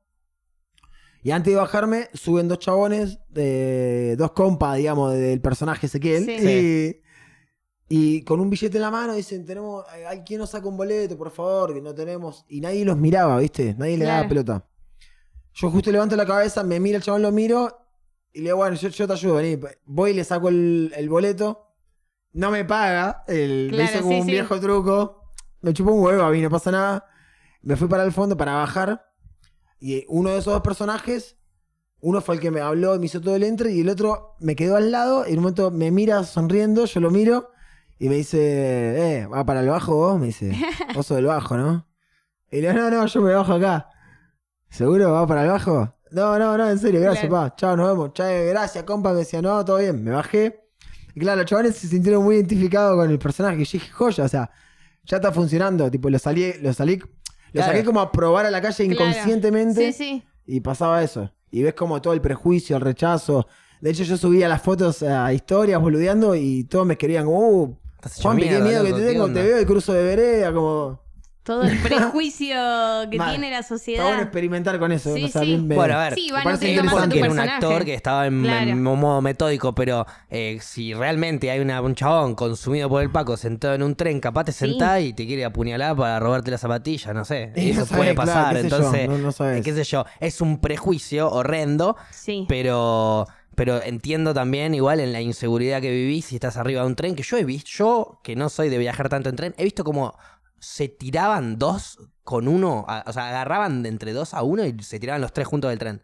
Para cagarlo afanando al chabón. Lo, o sea, lo tiraban entre dos al chabón. Al piso. Al afuera del tren, cuando el, el tren viejo cuando estaba en la puerta abierta, ¿viste? Ah. Y, y lo tiraban directamente y yo me quedo como, ¿what? Me quedo mirando así, cuando miro cómo están yendo, le estaban manoteando todo y el chabón queriendo ahí tirar mano y revolearse y después salieron corriendo. Igual esa gente debe estar medio marcada para mí. Ni idea. Sí, yo no- pero no- dos chabones pasa tiraron a uno del tren a un Claro. metro mío. Yo, ¿sabes el cagazo me pegué, boludo? Sí, encima era un pendejo yo. Claro. Eh, bueno, entonces digo, entiendo que, que- qué sé yo. Yo tampoco me sentaría al lado de Juanpi metódico de, de paquero. No, no, por eso, qué sé yo. Eh, todos, Por las todos, dudas. todos jugamos y Claro. está bueno como... Si el chabón me habla en una buena, bueno. Pero si no, por las dudas. El otro día estoy fumando un par de secas en la puerta de mi casa con un amigo. Y pasa un chabón con una mina, la mina sigue cambiando, el chabón, que ya se notaba que estaba re acelerado. Eh, eh, amigo, ¿no me das una sequita? Y nos quedaban dos secas. Había venido mi amigo a compartir una tuca y nada más. Le digo, mirá, loco, la verdad que nos quedan dos secas. Le digo, ¿queremos Sí. fumarla nosotros? Dale, dale, no es para mí, es para mi mujer que está menstruando y que quiere que, que le va a hacer bien, no sé qué. Le digo, bueno, está bien, le digo, pero Qué mirá. linda escena, Te boludo. estoy qué diciendo que, escena. Eh, Sí. que no. Si vos me querés insistir, seguime insistiendo, le digo. Pero yo ya te dije que no. Eh, dale, guacho, ¿qué onda? ¿Qué te pasa? ¿Qué te pones al Me empezó a apurar el chabón. Sí. Le digo, no, mirá, yo no, no, no, te, no te trato mal. Vos me preguntaste, yo te respondí. Ahora, vos no querés aceptar mi respuesta, ¿qué querés que te diga? Digo. Y ahí el chabón me dice, vos no sabés cómo va a terminar esto, ¿eh? Esto puede terminar muy mal. Yo tomo cocaína, yo, yo consumo pago, yo la droga fuerte, ahí me chupamos, yo quiero que le des una seca a mí. Bueno, claramente cuando el chabón se puso re zarpado, le dije, bueno, vamos así, le digo, mirá. Me gusta a- que te tire el currículum en la cara. Claro, ¿viste? Como- currículum de drogas y de que esto se está por pudrir. Entonces le digo, bueno, vamos así, vamos. Le doy la seca a tu novia y listo. Fuimos, le demos un par de seca a la novia. La novia, no, no, está bien, disculpame, me decía la, piba. Y le digo, no, está bien, digo, tranqui, fumá, fumá. Le dio un par de secas, me lo devolvió. Gracias, viste que estaba todo piola, amigo. Dice, sí, amigo, me apuraste, me dijiste que me, iba- me ibas a pudrir la noche. Y es un lunes a las Bueno, once y media. Claro. No tengo Controlaste ganas de que me la- apuñalen por dar un par de secas. Controlaste ¿qué la situación con, con mucha armonía, digamos. Cuando vi que, que ya no había chance de, de que se vaya sin que o nos caemos a trompada o le dé un par de secas, dije yo no me voy a quedar trompada con un duro, voy, ya fue, le di un par de secas a la mina. Y es más, me quedé con ganas de darle esa seca. Entonces le dije a mi amigo, vení, subí, vamos a toparro así. Es que un- Claro. Cuando vos vas decidido a, a, tipo, a controlar la situación con armonía, no te digo que todo el tiempo, a veces puede fallar, ¿eh? no lo hagan. Ya veo que. No, obvio, Pero obvio. tenés muchas las de ganar. Me, me pasó en un boliche, me acuerdo hace un tiempo. Estaba con un amigo de un amigo mío, ¿viste? Cuando. Todavía Sí. no sos mi amigo. Claro. Claro. y no, tenés que pasar ciertas claro, pruebas. tenés todavía, como un changüí porque te llevas bien con alguien que yo me llevo Claro, bien. Pero sí. pará. Todavía no. Y había un chabón que se parecía mucho a un arquero, a Orión. Sí. que es un- Sí. Bueno, y este pibe, el amigo de mi amigo, estaba un poquito ahí pasado. Y. De, de escabio, no sé, de, de- de churro, no me acuerdo. Y. Y como que le saco una foto al loco. Y, y como para boludearlo, Sí, sí, digamos, sin pedirle permiso, nada. Yo me di cuenta de la situación y dije, oh, qué incómodo, qué paja, porque. Bardió, bardió La un última toque. le decís, che, Claro. loco, ¿sabes qué? Sos igual a Orión, te Sí, puedo le pedir. explica, qué sé yo. Claro, sí, si él sí. quiere, quiere, si no, no. Si tiene te una sientes foto. zarpado, Vos bueno, veas. disculpa Sí, y sí. listo. Que todos lo hemos hecho, como, che, te pareces a un amigo, te pareces a, a Marley, qué sé yo. Y el loco le sacó y veo la situación, yo estaba en el medio y veo que el chabón, el falso Orión, digamos, se enoja, eh, se recalienta, ve la situación. No era tan falso Orión, porque No. Orión se hubiese querido cada trompada también. Claro, pero- bueno, era muy claro. Claro. El amigo lo medio que lo frena, yo intervengo, me doy- veo todo de afuera, me doy cuenta. Y yo venía leyendo un libro de. de Mediaciones de, sí, en- de yoga, de yoga. Ah, eh, Tipo, está estás re elevado. Acá, acá, Sí, estabas sí. en momento y, me- trance y no espiritual. sé de dónde saqué, tipo. Yo, yo también creo que estaba bajo los efectos de una pepa, Ok. churro, pero me sentí elevadísimo y me metí ahí y intervine y con mucha armonía y lo maté porque ellos estaban con mucha bronca, ¿viste? Lo querían matar con Y violencia, desesperado. Les Y traigo yo me paz". metí, Claro. les traigo paz, claro, me metí y los chabones como, ah, vos querés vos, ¿Querés- tipo. ¿Dos contra dos? Y yo me planté muy plantado, ¿entendés? Sí, sí. Y, y como que lo agarré y, y para charlar, digamos, y le retruqué toda la situación, se querían matar, y como que y intervine, y me dijo, está bien, está bien, pero, pero yo a tu amigo lo tengo que matar, lo quiero matar, lo tengo que matar. ¿Por qué? ¿Cómo me va a hacer Claro. eso? Me sacó una foto, ¿no? ¿Te parece? Le expliqué la situación, todo. tendría ¿eh? En la GS en pasada me tendría que haber cagado trompada. Relajé todo y no pasó nada. Sí. Y me sentí tipo Superman. O sea, no se terminaron peleando. No se terminaron peleando, Y no me te pegaron fuiste y te ahí. A mí, negros. ellos estaban muy enojados, pero se así. fueron como bajando un poco la bronca, se fueron calientes igual, todo. Y, y manejé la situación. Pero no hubo Y ellos, como que, tipo, cuando yo intervine, como, ah, bueno, nos vamos a pelear con vos. Y yo no estaba en esa. Sí, sí. Y, y- y le puse la mano en el hombro. Y, y le, y le hablé al oído, no sé qué le habré dicho, tipo... Mirá, loco, está todo bien. así, así, uno, eso es un error, no, yo no bien, estamos todos en no, una. No, no va a pasar, tipo, no... Así. Es No, no, pero yo... No, no, no. Hay una famosa frase de que la para... situación es así, ¿da? Y le expliqué a él y al- vino el otro como, y como que como que lo sacó. Hicieron todo el acting de, de Sí, sí, falsos sí. guerreros, ¿viste? Y yo no me reía, la me reía, sí. pero por dentro, por Mm. fuera Y estaba sí, muy porque es una relajado. situación de mierda. Es, es como una situación casi infantil, Sí. si la querés ver desde afuera. Y yo actué como un adulto, ¿entendés? Claro. Que rara vez actúo como un adulto, pero esa vez lo hice. Y ellos eran dos niños. Aparte estabas de joda. Claro. Entonces era como... Claro. Lo más creo lógico, lo- no, lo más lógico, pero lo más burdo en realidad, que era lo que estaba haciendo el otro amigo. Vos ves que un amigo tuyo lo quieren cagar a trompada, vos no preguntás, va, pones una piña, listo. claro. No, él fue, mirá loco, yo vi toda la situación. Así que lean ese libro, no me acuerdo el- cómo se llama, pero léalo. Lo tengo para, lo voy a buscar, lo tengo ahí en la Dale, mochila. agárralo, agárralo. Tal vez es, es uno reconocido. ¿Vos, lo, ¿Vos has leído libros de yoga, Paula? No, tengo muchas ganas de leer uno que leyó George Harrison, que es uno de los más conocidos. Algo de Yogananda es. Bueno, yo Puede te, ser que me esté equivocando, ¿eh? yo te voy a pero- recomendar uno que te va a recomendar ahora Juanpi. Ah, fantástico. Que todavía no lo leí, ¿eh? Pero me dijeron que es bueno. Ayuda a detener situaciones violentas en boliches. Con- Ah, sobre todo con gente en estado de ebriedad. Me interesa. Está bueno eso.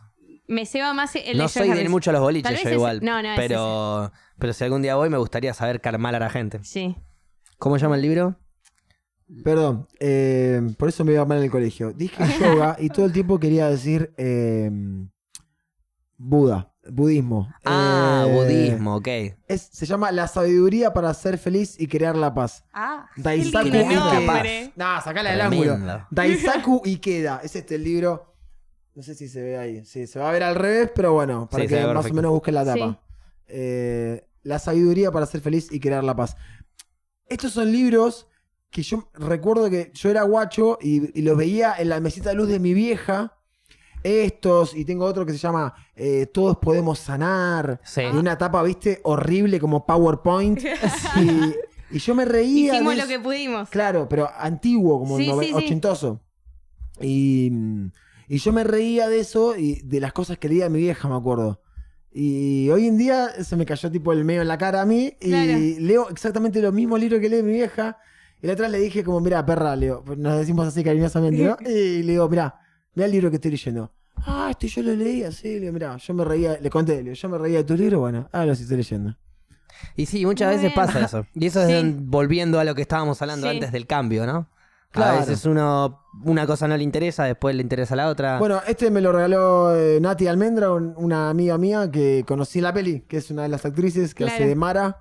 eh, y ellas, bueno, la- todas las chicas de la peli son de una orquesta eh, eh, budista, de ahí de Urquiza. Uh. Tocan ahí en la orquesta, en la banda, y tienen como esa movida. Y se laburaba siempre, se grababa en un ambiente súper copado. O sea, yo nunca había grabado una peli y era todo un ambiente súper como armonía, tranquilidad, como todos colaborando, súper compañera. La comida, no sé, el catering lo hacía la mamá de Mafa. Claro. Nos mandaba todas bandejitas para la gente que come carne, para la que no, como en cada detalle Sí. así, súper amoroso. Y, y bueno, y Nati me regaló este libro y... Qué lindo aparte que sean re completas.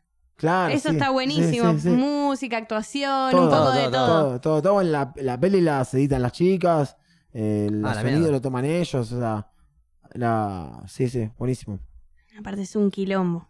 Tremendo. Es un re quilombo. es es un quilombo. ¿Y era la primera vez que grababan? ¿O no? ¿O ya habían hecho? Sí, es la ópera prima de las chicas, sí, sí, es la primera. Igual Eh, seguramente ya habrán hecho algún que otro cortometraje. Hicieron unas cositas, Sí. pero esta es la primera peli así posta. De hecho, en un momento eh, estaban como buscando el subsidio de, de- de Inca y justamente no lo consiguieron. Yo no sabía porque como eh, Inca como que te empieza a bancar a partir de la segunda, no te banca la ópera prima, digamos. Claro. Entonces, como que se cansaron de buscar y ahí dije, bueno, ya fue, vamos a hacerla nosotros porque si no, no arrancamos más y querían arrancar. Eh, pero eso, bueno, yo la vi, a mí me encantó, no sé si, si puedo ser eh, objetivo o no, pero a mí me, me gustó Obvio. muchísimo, está, Sí. está muy buena y la vi sin música, y la música suma un montón y en la música hicieron un tema eh, eh, Sara Eve. Uf. Eh, sí, una fiesta. Sí. Una- la, la Kitty de las Culisueltas, la Sí. cantante. Bueno, las Culisueltas participan en la película. eh, aparecen en Una una, genia. en una Sí. escena. Sí, sí. Aparecen en una escena. Bueno, De hecho, mi personaje Ezequiel se quiere encarar a una de ellas Claro. en una fiesta eh, que hacemos en la terraza. Eh, y suena la Culisuelta y bailamos todos ahí en la escena. Y. ¿Y quién más? Y, y Chocolate Remix. Sí. Búsquela después, está, está buenísima. Eh, mira, llegamos a la hora, se cortó el, el vivo. Ah, mira. ¿Querés que hagamos una pequeña celular. pausa No, y no, no, activas de vuelta y después volvemos? No, Bueno, no- dale, dale. problema, Dale, dale, hacemos una pequeña pausa entonces, sí, ahí volvemos. Y estamos de vuelta en, en Las Rocas, capítulo Tomate, capítulo 46, ¿no? No, 47. ¿46? ¿47? 46. Cuaren- 47. Perfecto. No. Paula, vos no tenés que hablar más porque ya me dieron el ok. Ok, ok. Eh, capítulo muy curioso que, como digo, Paula lo trajo a Juanpi, pero yo ya lo conocía a Juanpi antes Sí. que Paula, Sí, en una copa canábica. Claro. ¿O no? Ahí nos conocimos, Facu. Estamos, Hola. estoy ahí haciendo una historia. ¿Qué tal? Historias en vivo. ¿Cómo hacer radio, historias en Creo que vivo? salieron todos, perfecto. Estamos Uh, todos- bueno, yo creo que conté acá la historia, ¿no? Sí. De la copa canábica. Sí, habías Eh, contado. Hablé de un poco Sí. de Ah, mi experiencia hablado, en la Copa Canábica Sí. y demás. No me acuerdo si mencioné específicamente esto, pero creo que sí, porque eh, es como que yo me imaginé todo, toda una observación muy cómica en mi cabeza a partir de vos poniéndole onda a un grupo de fumones que estaban recolgados y que por ahí entendían el chiste que vos hacías 10 minutos después, ¿viste? Sí, bueno, y de hecho vos eh, no te acordabas que yo era yo, imagínate. Exacto. ¿cómo, cómo no, no, yo ni Claro. idea que era él hasta que él me dijo, no, me tocó conducir Sí, eh, una copa amigos de toda canábica. la vida, y le digo, ah, posta, sí, hace un mes. Posta, ¿cuál? la 1422, porque esa fue la anterior que hubo en Aedo, que fue una muy buena. Eh, que era una expo también con Cata, con Copa, Ah, con mirá, me la perdí. show, fue Hoy muy, hay muy una, ¿no? zarpada. Hoy ¿Cómo? hay, un- hoy hay una, ahora que me decís. ¿Hoy hay una copa? Sí, Mira, no sabía. sí, sí, me habían mandado un mensajito como... Y le dije, ¿dónde es? Viste, hasta el Eh, día del- de la fecha no se El sabe. polaco de caseros. Y el sábado te digo, te paso la elección. Ah. Y quedó ahí. Así Sí, que claro. ahora le voy a mandar un hasta mensaje. El Claro, sí, día, sí, hasta el día de la copa ni te dice la dirección. Es tipo de 8 a 2 o 3 de la mañana. Claro. Ah, la- era de tarde, digamos. Ahora, claro, arrancan un ratito. Mirá. Bueno, ahora capaz que... Eh, la otra Claro, fue tal vez al después. tempranito. ¿A qué hora llegaste La otra vos a esa fue, a, copa? claro, pasar el día en una quinta hermosa, un día increíble. Sí. Yo llegué a las 11 de la mañana más o menos. Ahí va, yo Qué llegué lindo más 2, 3 de la tarde. Claro, yo. nada, nosotros 11 de la teníamos mañana me para desperté, me pasó a armar. buscar el detective desde La Plata. Claro, y ahí tirón. fuimos para allá, que creo que era en Tigre, era más o Era, menos. em, no, em, No era zona oeste por lo que habías dicho. Yo... Me parece que era No acuerdo. Bellavista, pasando, Ah, por allá sí, atrás. sí. No me acuerdo mucho, la verdad. Me acuerdo que me dijo el barrio donde era, pero después Sí, no, ni olvidé. idea. Claro. Zona oeste del Estacionamos, fondo, sí. viste que era como una calle de tierra. Sí, Y de mano derecha, si no me equivoco, estaba la quinta. claro. Pero era como una callecita y te tenías que meter un poquitito. Sí. Nosotros habíamos estacionado la camioneta a 100 metros de la quinta. Sí. pensando que era ahí. Nos bajamos y de repente de oler churro Empezamos a caminar con el pájaro hasta que llegamos a. Había a mucha gente, muchas, muchos Mucha autos gente. ahí, sí, sí, estuvo increíble. Para mí fue el mejor evento que me surgió en mi vida. Yo laburo haciendo eventos, Sí. eh, laburo obviamente, mi trabajo es hacer stand-up, Claro. entonces Sí. actúo en bares, en teatros, en centros culturales, En Copacanábica. en Copacanábica, bueno. que y- no fue igual stand-up ahí, ¿no? Hiciste. no, no, el fue polaco todo me dijo, impro. yo, quiero que vayas y que no hagas eh, stand-up. Y le digo, bueno, mejor, para mí es mejor porque si no, tenés que como que generar un código, un contexto, Sí, como... eh, es bastante delicado el Es género, como, claro. tenés que estar... Y esto no, me dijo, no, no, yo quiero que vayas y la lleves ahí, que guíes a la gente, que sortees los premios. Para nosotros mejor. Entonces, fue a hacer eso con el público más copado del mundo, obviamente. que estaba la gente tirada en el piso, en una quinta, y, y yo preguntaba y me bancaban todas, era como todo, o buena onda, o gente que estaba en la suya, no te molestaban, como eh, hermoso, sí, fue muy lindo. De Y- hecho, ahí al ladito tuyo es donde más pegaba el sol a lo largo de, de casi toda la tarde. Y un montón de gente llevaba sus plantas y las ponía ahí a.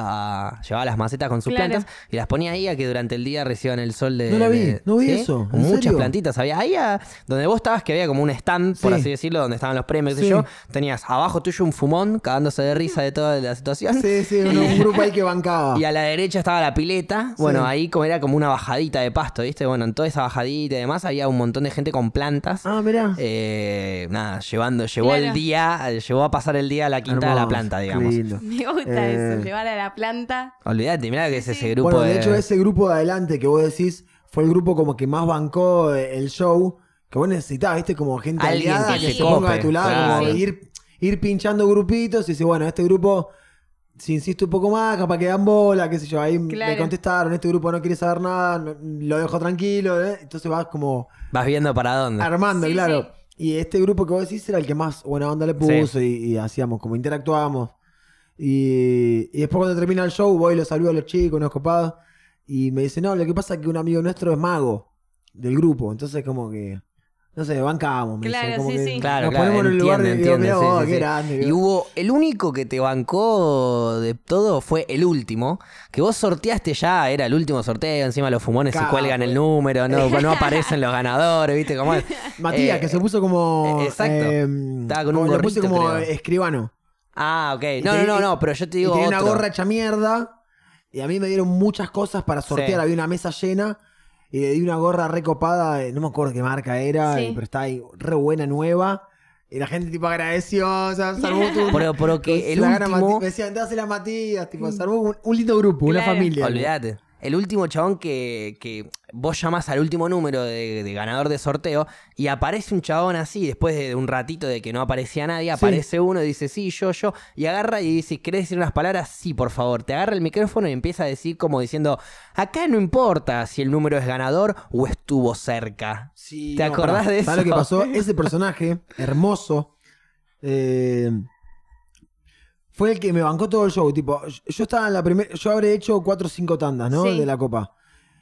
Y yo charlaba con la gente, presenté a la gente de, de los distintos eh, grow que había, charlé, interactuaba. Era medio un Tinelli ahí, un Claro. digamos. Y, y en un momento estoy te- terminando la primera tanda y no sabía bien con qué cerrar. Estaba ahí medio flotando y medio improvisando. Y en un momento lo voy a pasar al loco y me señala, me mira y yo lo banco y lo miro, lo señalo. Silencio, todos miran como, ¿qué, qué, qué onda este chabón? Sí. Aparte Pum. un personaje Sí, Pelito como largo, Luqueado como- ya. Claro. como el falso Jesús, digamos, bar- barbita, chiquitito, con una remera verde a rayas. Muy personaje, el chabón me mira y me dice, el aceite en 24 grados, me dice. Ok, Tira ese y se va. Hermoso. Y ya está, y todos eh, nos, nos morimos, aplaudimos y dije, ya está, no hay nada mejor que esto, me retiro Sí, ahora. sí. Pum, me retiré. En la segunda tanda no Tiró hizo una nada. data ahí. Sí, sí, aceite claro, 24 claro. chicos, por favor, eh, anoten. En la segunda tanda no, no sé si no hizo nada o pasó. Y en la tercera aparece de vuelta, chabón.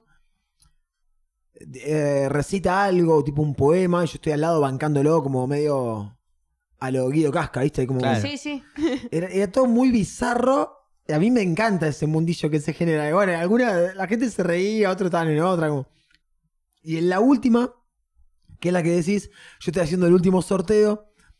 Y viene el loco, ya éramos como una dupla de comedia que elaboraba hace 50 años juntos, ¿viste? Y nos habíamos conocido ahí. Como que pegamos mucha energía como, y misma comicidad, ¿viste? Estábamos Sí, los sí. dos en el mismo lenguaje. Y el loco eh, viene con el número del sorteo, nadie aparecía. Nadie tenés aparecía. razón, nadie aparecía. y el loco viene y me mira como fijo a los ojos, ni, ni siquiera me guiña a los ojos. Me mira como, pancame en esta, tipo, Sí. yo no, no gané, ¿entendés? Se yo viene. entendí todo. Y yo entendí, nos entendimos. Y yo entendí la mirada y entendí lo que quería hacer y él también. Entonces él agarró y empezó a hablar como, bueno, bueno. Y dijo, ¿qué dijo? Lo que vos dijiste, dijo, bueno, Dijo, eh, empezó a hacer un discurso en donde decía, mirá, capo, eh, la realidad, eh, porque aparte el chabón era muy particular para hablar, ¿viste? Sí, Y sí. decía, Sí, sí. La realidad es que muy buena labia es importante el número ganador teniendo tantos números participando. No importa cuál es el número que gana, sino el número que estuvo cerca. Me muero. Yo no saqué, eh, ponele que el número era 275, dice, yo no saqué el 275, saqué el 429, pero estuve cerca. ¿Me, me merezco el premio o no? Y todo el mundo Exactamente. Y se vino tipo el teatro abajo, la gente enloquecía. Y yo se lo di, obviamente. Yo lo, yo lo empecé a aplaudir llorando de risa. Claro. no capo, creerlo. loco, Sí. un alto comediante impresionante.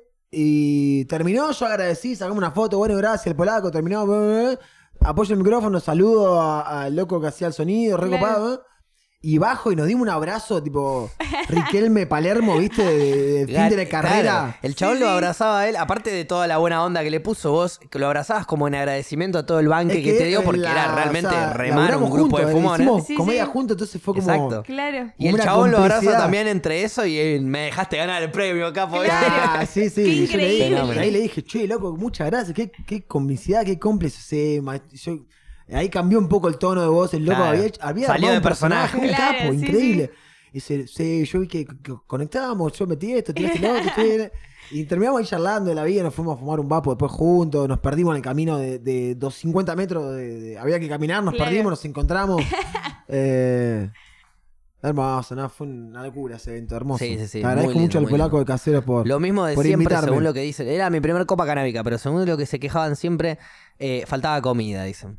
Faltaba comita, ¿no? Faltaba comida. Por- El pero bajón el faltaba. bajón era grande. El bajón Nosotros era grande. eh, con el detective canábico fuimos a esa copa, que de hecho él me Sí. invitó, le mando un saludo grande. Claro que ustedes llegaron tarde. Llegamos Hubo tipo comida 2 de la tarde. Antes, antes Cuando nosotros llegamos nos dieron... comida. Había unas eh, tartas. Yo no estoy comiendo carne y comí unas tartas impresionantes. Eso, nos dieron Somos tarta. más, ¿ves, Facu? No, no, a ver, yo comí un pedazo de tarta, pero ahora les voy a contar esa historia. Igual creo que ya la conté, pero te la comento Pero rápido. claro, esto fue más al mediodía. Si me decís que ya Sí. este tipo 3, 4 ya. No, no, llegué tipo 2, 3 Ah. y había, recién estaban saliendo los, eh, los guisos. Sí. Y Increíble ese guiso. Riquísimos guisos. Yo igual comí para probar, digamos, porque recién había comido antes de salir Claro. y estábamos ref contra fumando, viste que a veces fumar fuerte te Sí. corta un poco el apetito, te lo da después, viste. Sí, un sí, poco te de agarra hambre. de repente te querés Cuando, comer. está- cuando estás árbol. recién, recién fumado, capaz, e incluso de la sativa que estábamos fumando, no te daba mucha hambre, ¿viste? Entonces esperé, esperé, esperé. Se hicieron las 5 o 6 de la tarde y no había, tenía un hambre de Cagaste. la puta madre. Claro, estábamos en y medio el de una detective quinta, me no dice, nada. no hay más comida. Bueno, bancá que ahí vengo. Se va y de pedo encuentra una- un pedazo de tarta, me lo trae, me lo como. En el aire. Lo tiró, tiró la- Claro, en el aire. ah, Claro. Y mientras todos me miraban como diciendo, guacho, ¿qué haces con comida en esta copa? No hay comida, ¿qué haces con comida? Y bueno, de pedo conseguí Lo esa tarta y canjeaste por comí. porra ahí, tipo. o sea, no Claro. el- Pero siempre se quejan trueque. de que falta comida. Entonces yo agarré, cuando me junté, cuando hicimos el podcast con el detective canábico en La Plata, fuimos para La Plata, eh, antes de arrancar el podcast, eh, cayó el Pola, el que organizó la, la Sí. Copa Canábica, a la casa del detective a buscar entradas, plata de entradas y bla, bla, bla, qué sé yo. Y hicimos una mini catita en donde él mostró dos, tres churros, el detective mostró dos, tres churros, yo Sí. fumé tres, cuatro churros. y, y bueno, y a partir de ahí eh, empezamos a hablar de la Copa. Y yo le dije que lo único que escuché de quejas es que faltaba comida. Claro. Ah, esto fue después, Eh, obviamente. Esto fue después, Sí. sí.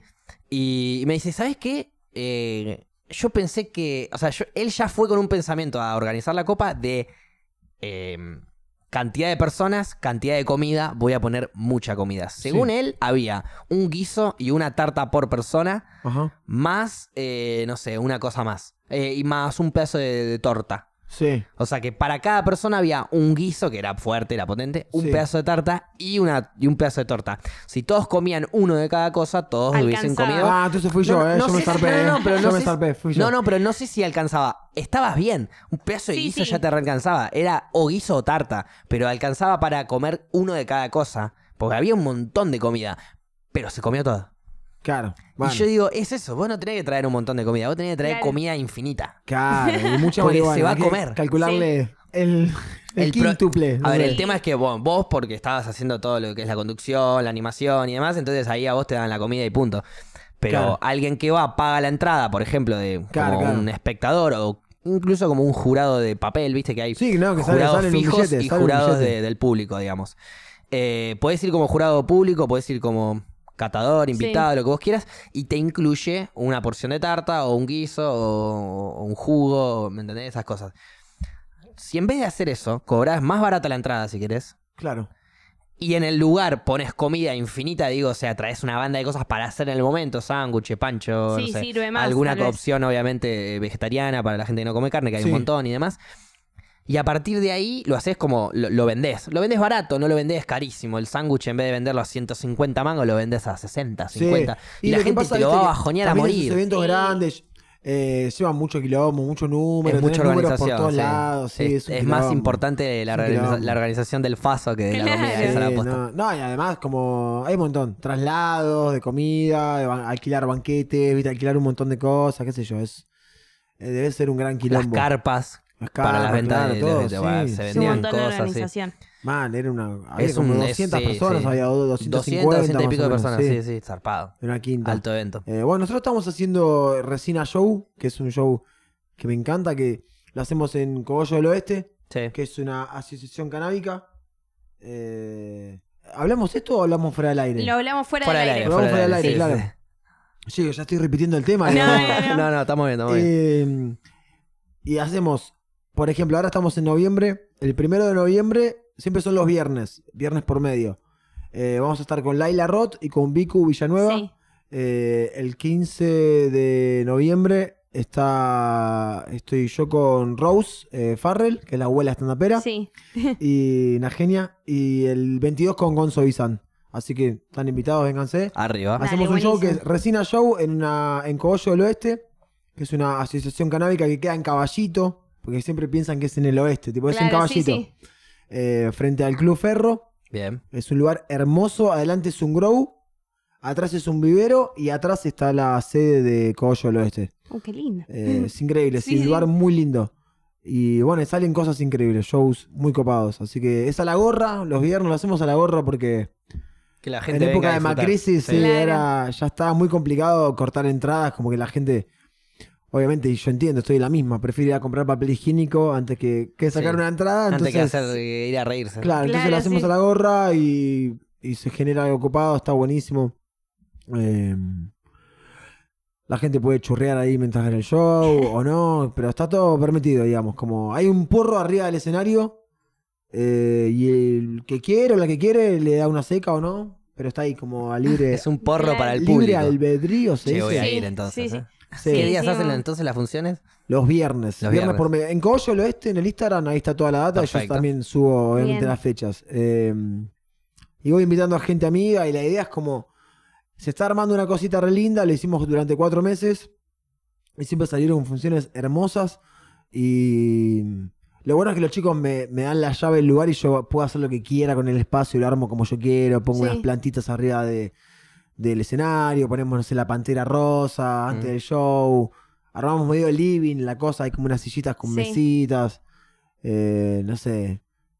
Tengo un recuerdo de la última función de levantar la cabeza y ver un amigo comiendo un helado de- del tergopor ahí directamente, ¿viste? Y dije, ya está, estamos haciendo las cosas bien.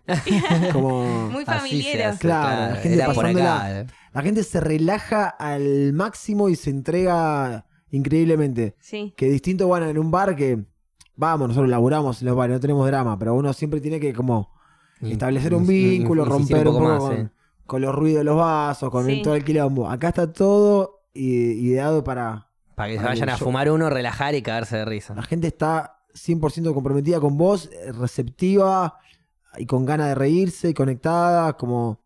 Está buenísimo lo que pasa. A veces eh, yo cuando te fui a ver, eh, lo que noté es que la gente tiene muchas ganas de hablar. ¿Viste? Como Sí, que sí, te sí. ve hablando a vos y la gente se copa hablando y se mete y, e incluso ellos también hacían el show. Te ¿Viste? tiraban Sí. comentarios graciosos, tira chiste la gente. ¿Eso no te hincha las pelotas a veces cuando estás arriba del escenario? No, a mí me divierte eh, porque yo muchas veces como que medio como que parece que no, pero como que trato de que se instale eso dentro de unos ciertos límites, digamos. Claro. Y a mí me gusta como surfear esa ola y jugar con, con eso eh, de, de que la gente tipo te diga algo y como no es que- quizás eso te lo va dando la experiencia de, de escenario también, porque quizás en otro momento al año alguien te habla y te pone nervioso y vos te, te- Claro. tenías Te que perdés, rematar y te perdió y te, y te pones tenso y la gente se pone tensa porque al toque contagia lo que está pasando arriba Sí. se contagia eso. Entonces, la, la experiencia del escenario lo que te va dando, que está buenísimo, es que en ese momento es como un chabón ahora te dice, sí, porque fui al supermercado y me encontré con un ovni. Y es como, y la gente se ríe, es como, para, ¿cómo chabón? Contame, ¿cómo? Claro. Y a mí me gusta eso, como, tipo, sacá a ver la ¿Cómo fue mierda eso? esa rara Sí. que tenés adentro, como, ¿qué, ¿Me qué interrumpiste show? Bueno, que sea ¿Qué me- para algo Claro. copado. A ver, ¿Qué me dale, dame la data. Sí. Y vas pinchando, a veces está buenísimo, a veces no pasa nada, pero ese Y ahí vas jugando, haciendo te va chistes. dando esa gimnasia, claro, y como. Y. Nada, está, está buenísimo. A mí me, me gusta esos comediantes. Me gusta ese estilo de comedia. Me gustan muchas comedias, pero me gusta eso. Eh, no sé, por ejemplo, les recomiendo. Capaz que es muy de nicho, pero inténtenlo ver, qué sé yo. Ignatius Ferray se llama Sí. es un comediante español que actúa en cuero. Eh, es así como muy panzón, con unas tetas eh, que se le caen, todo peludo. El chabón está pelado, tiene pelo a los costados, como desagradable. Tiene unos anteojos eh, con mucho aumento, llenos de como empañados. Te da como un asco tremendo el chabón. Y, y, y juega con eso. Eh, juega con. con- el, el loco siempre se sube y dice: Ustedes todo el tiempo dígame cosas, no, a mí no me molesta, tipo que y empieza como a armar todo un juego con eso que es impresionante.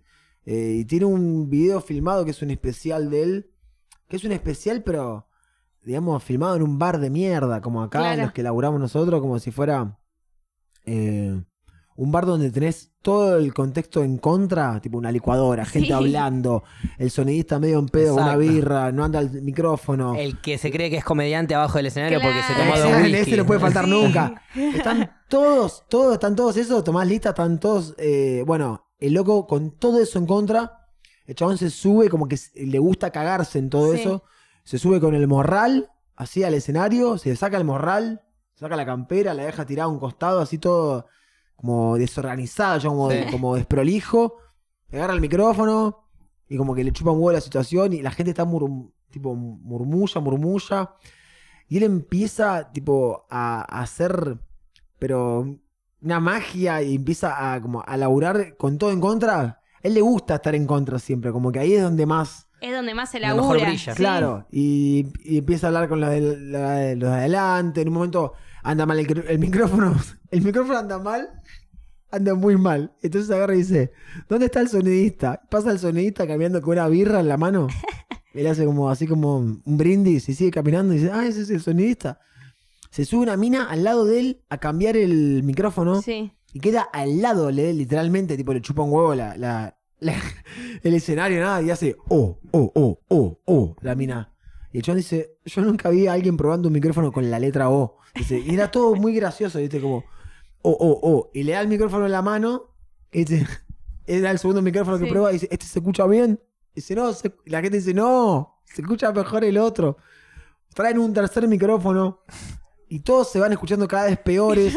Es todo como cada vez peor. Entonces él siempre aclara, como dice, eh, dice, cuando lleguemos a la puta mierda, porque él habla así, ¿no? Dice, sí. dice, ahí va a empezar el mejor momento. Dice, y podemos ir todavía mucho más abajo. Dice, a la puta mierda vamos a llegar. Y como disfruta de, de todo es- eso, De todo lo mal que. de todo que lo malo. claro, Se caga toda de risa de eso, sí, lo, sí. lo tragicómico, digamos, como Claro. tragedia más comedia. Va, ¿no? ¿Cómo es? Tragedia más tiempo Más igual tiempo, comedia. sí. Bueno, Claro. Ese- me fui a la mierda, pero bueno, vean Ignatius Ferray. Bien. Sí, bien, es que también bueno. es, es re complicado. Yo veo eh, en el bar que están las minas que te toman el pedido, después la cuenta, que habla. Yo me, ya me re fui, no, no hay manera que te haga un stand-up así. Es que bueno, es como lo que te digo, te vas, te vas en- entrenando, ¿no? después llega un momento que la pasás tan mal tantas veces, tan mal, mal, la pasás mal, la pasás mal, la pasás mal, la pasás mal. Durante años eso te va generando unos callos, una Sí. tenés un Claro, escudo después de en el tener pecho. tus dos, tres peores llores de mierda, nada puede ser peor que más, eso. Tenés que tener Sí, más. sí. 100 show- shows como el orto que te, que te vayas confundido tu casa, que la pases mal, que te... Que te deja- replantees vaya la todo- profesión, sí, todo todo. transpirado como... Y después de eso no te importa nada, boludo. Por eso en la, en la copa yo subía y decía que al principio no me van a dar pelota, yo ya lo sé. Si vos ya te pones eso claro. eh, como algo en contra, cagaste. Vos ya tenés que ir con eso. Ah, yo soy muy bielcista, a mí me encanta Marcelo Bielsa, lo amo. Y, y el loco dice algo sobre la derrota, es que la derrota tiene que estar arriba de la mesa, siempre. Verla y aceptarla. Porque el peor, o sea, lo peor que uno puede hacer es como esconderla y tratar de como decir, no, no, no, no vamos a perder, como y pensar, Esto nunca pasó, esto Claro, nunca pasó. no, no, y no va a pasar. Eso es lo peor que puedes, o sea, vos tenés que estar preparado para la derrota, saber el sabor de la derrota cómo es y bueno, y tratar de ganar, digamos. Claro. Bien. Va. Muy qué profundo, Ay, Tira ahí el mensaje sí, por sí, las dudas, ¿viste? Ahora, Chicos, eh, esta es la mejor, la mejor charla que, que- que me hicieron, lejos. eh. vamos. Me siento Muy eh, bien. Maravilla Martín diciéndole, Ale, Ale, a Fantino, ¿viste? Esa es la mejor entrevista que me han hecho. güey. ¿No vieron esa?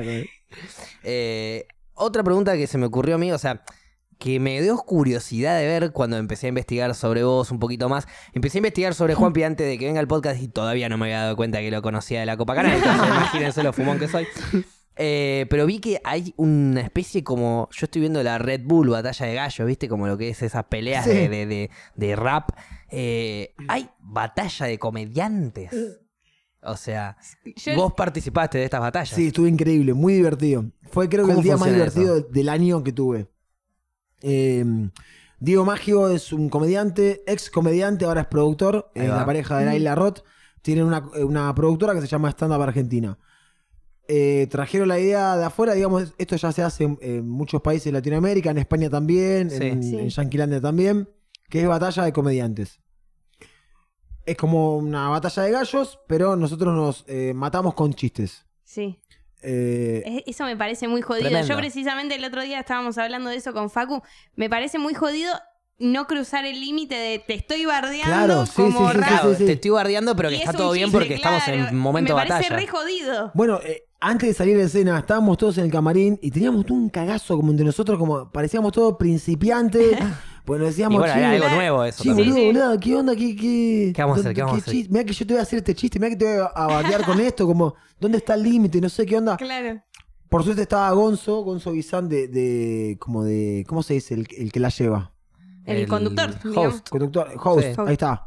Eh, entonces al principio ya estableció el código, nos tiró un chiste a cada uno de nosotros, Claro. al jurado, rompió el hielo, dijo que bueno, que todos estamos ahí y todas porque estamos bajo el consentimiento de que vamos a, a- a bardearnos, que está todo bien, que vamos a, a boludear con eso, que es un juego.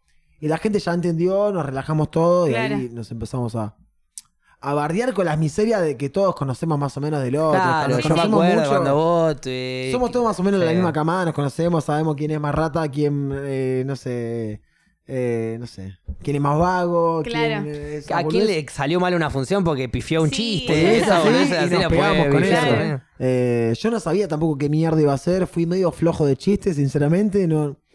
Pero bueno, en el momento... Pero ¿cómo te preparás para una batalla? No sé, de... es ¿Cómo raro. estudiás al rival, no digo, sabía ¿no? cómo- O sea, De hecho, el, el mismo día me frustré, digo, ¿para qué mierda me presento? Digo, no esa, esa puede pasar en muchas, ¿no? En Cada vez que estás por Sí. salir decís, ¿para qué mierda me dedico a Claro, esto, no, tengo nada, ¿por qué dije que sí? Bueno, estaba bien la plata, pero. y, y- y Claro, es cierto que estamos en Macri. y fui, Claro. claro, fui, fui jugado y también todos llegamos, viste, como, che, ¿qué onda? ¿Qué vas a hacer vos? No sé, yo tengo tanto chiste. ¿Cuánto tenés vos? Como muchas dudas. Y siempre aparece un molesto. Yo tengo 150 chistes para Sí, cada uno. bueno, venía claro. re preparado. Me había, hace hecho, dos horas. se había hecho hace un año, había ganado Brian Rulaski y nunca, no se hizo nunca más. Y esta fue como se hizo filmada en un teatro, como se hizo un poquito más pro. Mucho más pro, sí. Y mm, nada, y estuvo increíble, estuvo muy divertida. Está en YouTube, como la buscan como comedia de batalla de comediantes en el canal de Stand Up Argentina. Sí. Yo también subí una con eh, subí con Nadia, ahora voy a subir con Laila y queda otra con Mike Chowi. Eh, ganó Agus Aguilar, salió segunda Laila Roth. Estuvo divertidísimo. Estuvo, la verdad que increíble. Yo. ¿Cómo no sabía- era? ¿Cómo, cómo se presentaban, digamos, los cuarto de final, octavo de final? ¿Cómo era eso? Claro, era como un torneito, Claro, el que ganaba iba pasando. y- estábamos en primera fila del teatro viendo el show, con los machetes en mano, ¿no? Sí. Porque era todo muy, muy virgen. Y de hecho había como, hubo como tramoya de machetes, también nos pasamos chistes entre nosotros, como no sé, Ah, ahí va. vos quedás afuera. eh, Tomá, boludo, tengo este que iba a "Tomá, tengo bardear a ella y te toca el tomá, próximo". claro, Había mucho machete ahí, se, se blanqueaba. Y no, estuvo divertísimo. Yo no sabía bien qué hacer. Y en el momento me pasó que, bueno, arriba del escenario empecé a jugar. Yo lo tomé como una clase de teatro y empecé a boludear. Armé un personaje como que. O sea, como que estaba medio. Como en batalla posta, ¿viste? Como Sí, que sí, sí, como pegaba con el micrófono al piso, como si fuera una faca, ¿viste? Como. Claro. Ah, boludeé un poco ese show. Eh, yo una vuelta lo escuché a Jacobo Winogram decir: eh, Querían show, les di show. Y, y a mí me quedó esa frase. Me encanta citar a Jacobo. Entonces. Le di el show, les di show. Les di show. Claro. Y bueno, a mí me quedó esa frase y yo di show. Y nada, estuvo muy divertido. Y ahora se hace eh, los lunes en el Teatro Picadelli. Cada, no sé, cada dos o tres lunes, una cosa así. Ahí en Stand Up Argentina está toda la data. Se hacen las batallas. Sí, se hizo una el lunes pasado y ahora se hace otra, creo que el lunes que viene o el otro. Sí. ¿Y los jurados que son? ¿El ganador de la edición No, anterior? también va rotando. Va rotando. Va rotando, sí, sí, va rotando. Un día sos jurado, otro día competís, digamos. Claro, sí, sí, sí. ¿Hay un ganador con un premio o simplemente Hay un ganó ganador, y viene ahí y te aplaudimos? eh, no, con una medalla, el honor. y, y me va, parece que después hay como otro torneo que se hace con los ganadores, una cosa así. Claro. Como un torneo de ganadores, como Sí. ahí, como una competencia. La Copa de Campeones. ¿Vas a volver a presentarte? No lo sé, ojalá, ojalá, a mí me encantó. ¿Te pinta Ah, ahora pero que te ya gustó, conoces? claro. Sí, me Claro, encantó, ahora que muy ya divertido. la, la idea. Yo estoy haciendo radio, eh, se llama A donde nos lleve la chimichanga, Sí. en Radio La Otra. ¿A dónde nos lleve la chimichanga? Sí. Hermoso todo. Con mi, Buenísimo. con mi familia ahí chimichanguera hermosa. Vamos. Y, y ahí conocí a Nike, Nike Flash Up, que es un amigo rapero, y él tiene la columna de Nike, que es una columna sobre rap, donde lleva cosas de, de rap, eh, invita a gente, Sí. te explica cosas, y ahí como que yo estoy como un alumno, digamos. Claro. Y bueno, aprendí con el mejor, con el maestro, y eh, aprendí un par de cositas, y bueno, y me, me empezó a copar eso. Eh, veo, no soy muy fanático, no soy de ver una hora, me, me, me embolo, pero veo cositas así chiquitas. Y, y como incorporé esas cositas y traté de... De meterlas ahí. Sí, sí, Claro. sí, sí. A tu Bueno, modo. que ahí igual, aprendí un poco, claro. Está bueno, está muy bueno. Bueno, eh, vamos a hacer una pequeña pausita porque me estoy recontrameando. Ok. Corta la Dale, bocha. dale. Fantástico. Bien, estamos de vuelta, les pido disculpas, tenía tremendas ganas de orinar. Eh, Tan específico. Vamos, ya estamos encarando el final de este hermoso podcast especial con Juanpi. Eh, primero, gracias por venir, obviamente. No, Sí. ustedes chicos, Segundo, hermosa tarde, hermosa. Gracias a Hermosa, Paula por hermosa. invitarlo también. Eh, El gracias. podcast te agradece. Eh, pero quiero que primero me cuentes tu experiencia cristiana. Sí, tuve una experiencia... eh, Cristina dice. Ah, boludo. Cristina. Dice. Cristina, dice. Pero bueno, yo quería, sí. quería tirarle el pie de lo que él escribió, pero en Es realidad cristiana, qué sé yo. pensé que era cristiana. El jueves eh, hice mi unipersonal en, en The Little Bar, acá en Palermo. Fui a laburar como una fecha más, ahí bueno, estaba esperando para actuar, subí. Eh, esto que les decía antes, que de la gente que se mete en el show, Sí. que participa, bueno. Estaba Jorge, un chabón venezolano, muy divertido. Estaba Cristina con su hijo. Cristian. Perdón, Cristiana. No, Cristiana. Cristina, que estaba con su hijo ahí. eh, en un momento ella interactuó. eh, nada, que bastante momentos que se pusieron muy divertidos. Yo en un momento del show a veces pregunto a un, a un chiste y le pregunto a la gente si sueña algo, cuál es, que, me- que me cuente su, algo que quiera que se cumpla, ¿no? Sí. Entonces Cristina agarró y me dijo, yo quiero que a partir del domingo todos vivamos un poco mejor. Sí. Obviamente se vino a la cancha abajo, todos aplaudieron, todos. tipo, Cristina la, la levantaron, eh, la rompió. Termina el show todo muy lindo, hicimos un video, bla, bla, bla. Listo, me fui a mi casa, hago una noche común. listo. Me levanto al otro día y, y me llegó un mensaje de Nahuel, que es el hijo de, de Cristina. Para. Para que lo quiero buscar. Estamos buscando el mensaje. eh. Sí. Buscando el Me mensaje. siento Jorge Riel. Aparte, aparte, perdón, ¿no? Juanpi, ¿cuál es el Se mensaje? supone que estaríamos en veda, pero no voy a decir nada más que datos. Se llamaba Cristina y pidió que a partir del domingo mm, estemos Ah, mejor. Sí, sí, es verdad. Claro. No voy a decir datos, simplemente esos son datos. No estoy diciendo a favor ni Sí, en no contra, se estamos en veda. Se llamaba Cristina Y y, agarra el pidió a loco y me manda este mensaje, ¿no? Bien. Me pone. Me dice, ¿Qué haces, Juanpi? Me dice, ayer a la noche fui a ver tu show con mi vieja. Tengo la necesidad de contarte y agradecerte porque ayer mi vieja y yo nos cagamos de risa. La pasamos bárbaro, loco. Hace poco nos enteramos que ella tiene cáncer Upa. y justo ayer arrancó el día medio bajón, pero lo terminamos increíble. Gracias, chabón. Sos crack y sos muy bueno en lo que haces. Se nota que sos un tipazo. Mi vieja se quedó encantada. Mi vieja es Cristina. Y me manda la foto con Cristina y él, que está acá. Bueno, no sé si se ve ahí, qué sé yo. Claro. Vamos a acercarla. Eh, nada, yo tuve a mi vieja eh, con cáncer de columna, tres años luchando la yo con ella. Ahora está libre de enfermedad, por suerte. Leí este mensaje, eran las 2 menos cuarto de la tarde. Yo estaba en mi casa limpiando el piso con Prosenex. y leí esto, me puse a llorar. Y te cambió como un todo. nene. Sí. Y, Y sí. y me, me emocionó, pero increíblemente. Uh, guarda. me emocionó eh, muchísimo. Sí. Me encantó. Tipo, fue el- como lo más lindo que me llegó desde que hago esto. Qué lindos sus mensajes. Increíble, tipo, me, me emocionó por tal. Le mandé un mensaje todo quebrado al chabón, como, uh, Nahuel, me estás matando, muchas gracias, mandale un beso a tu vieja.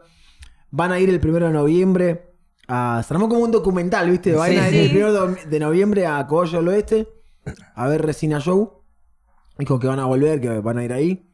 Eh, y bueno, ella está tomando aceite, eh, pero no sabía bien de la procedencia y querían como asesorarse con un médico. Claro, sí, sí. Entonces, justamente ahí en Cogollos hay una médica, una de las chicas, eh, que bueno, quedamos en que vengan a ver el show y de paso le hacemos como el entre para Sí. que estén asesorados y, y- den, le den un aceite que sepan de dónde viene y eso. Eh, pero bueno, fue, fue el mejor mensaje que me llegó de, de que me dedico a esto, fue como una inyección para todo. Ayer me sentía, pero vital, fue el mejor día de mi vida. Estaba, fui a la radio, estaba increíble. Viste que uno está con deuda, con un montón de cosas, como fue- a los pies le decía, hoy tengo una gana de vivir increíble. Y era por esa vitalidad que me dio. eh, El mensaje. Increíble, Claro. sí, zarpado. Es importantísimo. Nadie Y qué, entendí- y qué lindo también que te lo hagan llegar, porque tranquilamente se lo pueden quedar para ellos, pero no, te lo hacen saber a vos que sí. es tu laburo. De verdad, sí, sí, sí. Qué sé yo, uno no se da cuenta, viste, siempre como el. Nosotros los comediantes, la comediante, como que abusamos mucho de, de ese. De ese perfil, viste, como, no sé, como el antihéroe, tirarse abajo, todo. Y esto te levanto toque, es como, bueno, dale, tipo, confía que está bueno lo que estás haciendo. Sí, sí. Eh, y a lo que voy es que eh, como que viajé como en la cabeza para atrás un montón de cosas y llegué a entender que yo en el colegio me acuerdo que iba y a mí no me atraía nada del colegio. Salvo un poco de literatura, ahora que me doy cuenta. Pero después a mí no me, no me, no, no me sentía como... No sé, estaba como... En matemáticas yo capaz que sí. me la había llevado y estaba dibujando, viste, como que ya estaba jugado, no molestaba la mina, pero Claro, estaba en otra, claro. no- no- pero tampoco estaba sumando y restando. no. Y a mí lo que más me divertía era hacer una joda, tipo un chiste, que mis amigos, que mis amigas me festejen, se rían Sí. y que la profesora me raje del aula. Listo, objetivo cumplido. Para mí era como, listo, hoy la rompí. Sí, sí. Eh, Me- ¿Cuántas veces te echaron hoy? De tres sí, materias. claro. Listo, la rompí. Y yo no que hacía bardo, nada, tipo, me echaban y yo me iba Listo. contento afuera. Me... Y anotaba, Medio raro hoy- eso, igual que te Claro. echen, no sé. Hoy media- en 10 minutos. Y te quedabas caminando por el patio con otra gente perdida, ¿viste? Como sí. que, Con otros eh, echados, Equivocados. otros posibles claro, comediantes con a gente futuro. equivocada de colegio, ¿viste? Como, ¿qué mierda estamos haciendo acá? Eh, nada, eso, eso que me pasó me llevó hasta allá, digamos.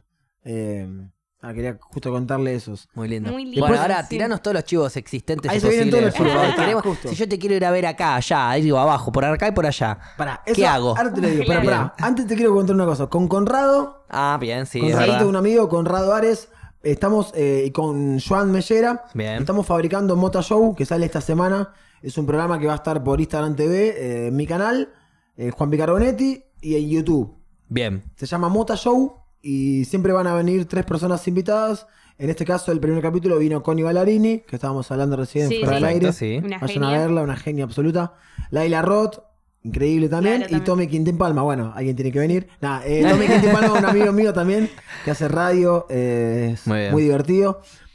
Y ¿Esto bueno, cuándo estrena entonces? esta ¿En semana. tu Instagram TV cuándo? en- no sabemos, pero esta semana. Bien, Sale perfecto. Esta semana lo estamos terminando. Lo vas a estar avisando ahí por Juan Sí, Picarbonetti, sí, obvio, en. Instagram. Sí, sí. Eh, dura 5 o 6 minutos más o menos. Bueno, obviamente estoy girando con mi unipersonal para que ya te diga dónde voy a estar. Ah, Eh, el 5 de noviembre estamos en Olivos con Pichi Pichirilo. Bien. El 16 de noviembre estoy en Salto, voy con el impersonal. El 17 voy a Chacabuco, solo con el impersonal. El 21 estamos en Villa del Parque. Y el 23 eh, de noviembre en Barracas. Y además, el primero y el 15 y el 22 de noviembre estamos en Cogollo al Oeste haciendo Resina Show, que es a la gorra, Sí. que es el show que les nombraba antes. Buenísimo. Ayer estrené Buffet Frua, que es un show, un espectáculo de humor que hacemos en Teatrarte, en Devoto. Eh, los invitamos para que vengan, es muy divertido, una- un espectáculo muy bizarro. Todas escenas- Una obra ahí. Sí, es una obra, son todas escenas breves de 8 o 10 minutos, eh, separadas con videos. Claro. Bien. Eh, muy divertido. Un, un humor muy delirante con gente amiga, ahí de Teatrarte. Eh, para que lo voy a nombrar, así no quedó mal, con nadie. Estamos con Leo Bartolota, con Gustavo Climasec, con Juan Sergini, Néstor Cuadrelli, con Mauricio Carparelli. Estamos ahí en Teatrarte, eh, con Gladys eh, también, que es la dueña de ahí. ¿Y qué más? No me quiero olvidar de nada. Nada más, chicos. Eso es todo lo, los chivos. Me siento. Beatriz Salomón pasando los chivos. No, ahora eh, todo lo que laburás es increíble. Sí. Estamos con muchas cosas. Estoy ensayando una obra de teatro aparte también. Bien, Pero bien, bueno, Muy bien, bien. Eh, la, la obra de teatro, uh, eh, comedia o otra cosa? No, no, es un dramón eh, que va. vamos a hacer en- Uh. adentro de, Luna, que es el ex Yuna. Sí. Sí. Yo nunca entré a Yuna, pero voy a entrar a hacer una obra, así que me gusta esa- ese experimento con, con Marcelo Acamé, que es el hijo de Jorge Acamé, que es un dramaturgo muy, muy conocido. Sí. Vamos a hacer una obra ahí en, en el Luna. Eh, Vamos. Sí, una obra bastante... O sea, lo van a hacer border. físicamente en la universidad. Lo estrenamos el 12 de diciembre. Ahí en el teatrito En que tiene. teatro. En el teatro, no conozco el de French. Sí.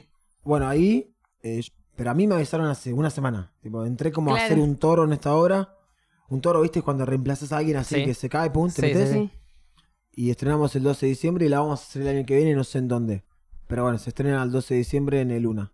Eh, ¿Pero es una obra de estudiantes o es una obra ex aparte que se No, hace no, ahí? no. Sí, se presta el lugar, digamos, para eh, estrenarla. Marce- Marcelo armó el, el elenco y es toda gente de, de distintos palos. Ahí la va. gran mayoría de- del estudio Julio Chávez, que es donde nos conocimos con él, y hay gente ahí amiga. Eh, pero después hay gente de, de varios palos. Y está muy buena la obra, tiene una bajada muy, muy zarpada, es una obra muy fuerte, muy heavy, así que eh, va a estar buenísimo. Interesante. Chicos, Bueno. la pasé increíble, ¿eh? ¿La pasaste bien? Muy bien, Uh, hablé- siento que también. estoy hablando hace tres días. Y no, arrancamos sí, cuatro y pico y hace, el stream está prendido hace dos horas y media Dos más horas o y menos. media. Y es uno de los más largos que hemos hecho seguro. Sí, sí, más o hemos menos. tenido sí. también así de esta, de, de Índole. dos, dos horas, dos horas y media, pero sí, es de los más largos Ya, seguro. che, un saludo a la gente que bancó. Yo no banco dos horas y media ni en pedo. Imagínate, hay gente que está todo el tiempo ahí Sí, escuchándole. sí. Les agradecemos un montón por estar. bueno. A los que están acá atrás de cámara y nos bancaron Sí, también. muchas gracias. Gaby, gracias por la operación y por todas Está las como cosas. manejando un Sobre avión, todo Gaby, por darle como tomar cerveza. Bueno, incluso hasta el piso. Gaby es llamado Dios o cables. Ah, Una de las dos claro. opciones le queda muy bien. Le decíamos cables porque Sí, él sí. cablea todo y le decíamos Dios porque aparece en voz en off. Ah, cada tanto. como un gran Ahora no hermano. puede porque el micrófono lo tenés vos. claro. Pero bueno, gracias por la operación y por tirar saberse al piso, Gaby. Eh, le agradecemos a Moyo también por estar acá dando vueltas como un perro eh, hermoso que es. Paula. Em, La reflexión. No, quería agradecerte por Ah. traer un gran invitado Muchas y espero gracias, que chicos. mantengas este nivel de invitados para las Ok, próximas. ok, ok. Eh, bueno, y si quieren reflexionar, reflexionen. Bueno, eh, arranco yo así te damos más para que pienses tu reflexión. Uh, mirá. Uh, ¿Cómo- ¿Qué se no, viene? ¿Qué se- es profundo, ¿Hay es profundo. Ah, Re profundo, ¿eh? Mirá vos. Eh, bueno, muchas gracias Juanpi por venir. Eh, uy, qué Vayan a ver stand-up. Vayan a ver stand-up. Salgan. Claro, vayan- banquen sí, el claro. género, viejo. Vayan a ver comedia que en estos tiempos de mierda es cuando más hay que reírse. Exacto. Sí, como una vez cuando estábamos con Gaby dijimos, banquen mucho lo que es nuestro, banquen mucho lo que es laburo independiente, eh, que es lo que se necesita. También el boca en boca es fundamental. Si tienen algo para recomendar, que gente que, que labura y que hace buenos contenidos, así que disfruten que hay arte para todos lados sobra. y a veces no es la plata lo que limita, sino es uno que se pone las limitaciones, porque hay shows a la gorra, hay un montón de, de cultura gratis Sí. que a veces no la aprovechamos, entonces no nos quedemos en esa. Perdón, Pau, me hiciste acordar de un paréntesis. Hace poco, un amigo, Tomás Quintín Palma, le mando un beso al gordo, le quiero mucho. Me estaba contando, siempre nos juntamos a delirar y a hablar.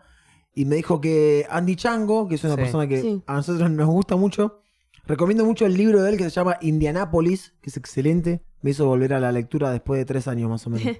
Eh, y lo que contaba Andy Chango es que él vive en España, va y viene, ¿viste? Y que mm, en España la cultura está tan aburguesada Sí. que hay como ciertos eh, como límites, digamos, y, y la gente si no tiene ciertos privilegios, eh, no se anima a hacer algo de cultura, digamos. Y él contaba, le preguntaban qué onda, cómo ves la cultura allá en España y acá. Y él decía que acá obviamente es mucho mejor, es mucho, eh, hay mucha más demanda y mu- mucha más cantidad de gente haciendo, haciendo cosas porque a la gente, tipo a los, a los argentinos, a las argentinas Sí. no nos importa, digamos, vamos para adelante, estamos Tenemos tan a acostumbrados. pelearla como claro, sea. tiene- hay Sí. como una pelea, digo, che, mirá que no hay guita, eh, mirá que no, no importa, vamos, para- vamos a hacerlo. Yo junto a una- eh, le digo a una amiga fotógrafa, le digo a un amigo que es director de arte, le digo, eh, y armo un equipo y salgo al ruedo. Sí, sí, sí. Y viene tu tía y te dice, pero vos ves plata de esto, no, no veo un No, mango. Todo pero lo contrario. Puse y, no- toda la y plata. explota la cabeza. Y, ¿pero Sí. por qué lo hacen? Y porque hay que hacer cosas. Y bueno, a eso voy, como que eso está bueno de, bueno, dentro de toda la mierda que hay acá, que no hay, no hay, como no, no bancan a, lo cultu- a la cultura, a la cultura, digo. Sí. Espero que ahora cambie. Eh, no queda otra que esa, que salir a hacer la tuya. Rebuscársela. como- claro. Ahí va. Bien, ahí entra un poco también tu reflexión de Chicos, alguna bien, manera, ¿no? nunca estuve tan reflexivo como hoy. Va. Aguante. Yo roca, agrego, viejo. dentro de lo que vos dijiste de bancar el arte, dentro del- bueno, de, todo lo- de toda tu reflexión, yo voy a agregar, porque, porque Sí, opino sí. exactamente igual que ustedes, y agrego eso de que si no te alcanza el dinero como para ir, si no te alcanza el tiempo como para ir, pero realmente disfrutás de un videíto o algo de eso, mandate un mensajito que sabes que la otra persona por ahí en un momento Claro. copado lo va a leer y va a decir, bien ahí, estoy yendo por un buen camino, estoy haciendo las cosas bien, a alguien le saque una sonrisa. Claro. Claro. Así Sí, que está bueno. está Todo bueno sirve. eso. Está de bueno. alguna manera dejas un like, mandas un mensajito o vas al teatro. De la forma que puedas apoyar al artista, le va a venir bárbaro. Sí, y a vos te va a hacer re bien aparte, como llenarte de arte de lo más grande que hay. Sí. Arriba. Coincidimos. Bueno, gracias por acompañarnos en este otro nuevo episodio de En las Rocas especial Tomate 46, ¿no? ¿46 era? Sí, Sí, no, no bien, Tomate otra vez la 46. pregunta. Nos veremos el lunes entonces. No hay trivia de GOT, ¿no? Es para no la hay próxima. trivia y te voy a cambiar GOT, así que después lo vamos a hablar. No hay trivia, pero va a haber GOT, seguro. No va a cambiar eso, quédense tranquilos. Nos vemos la próxima, gente. Hasta luego. Chao.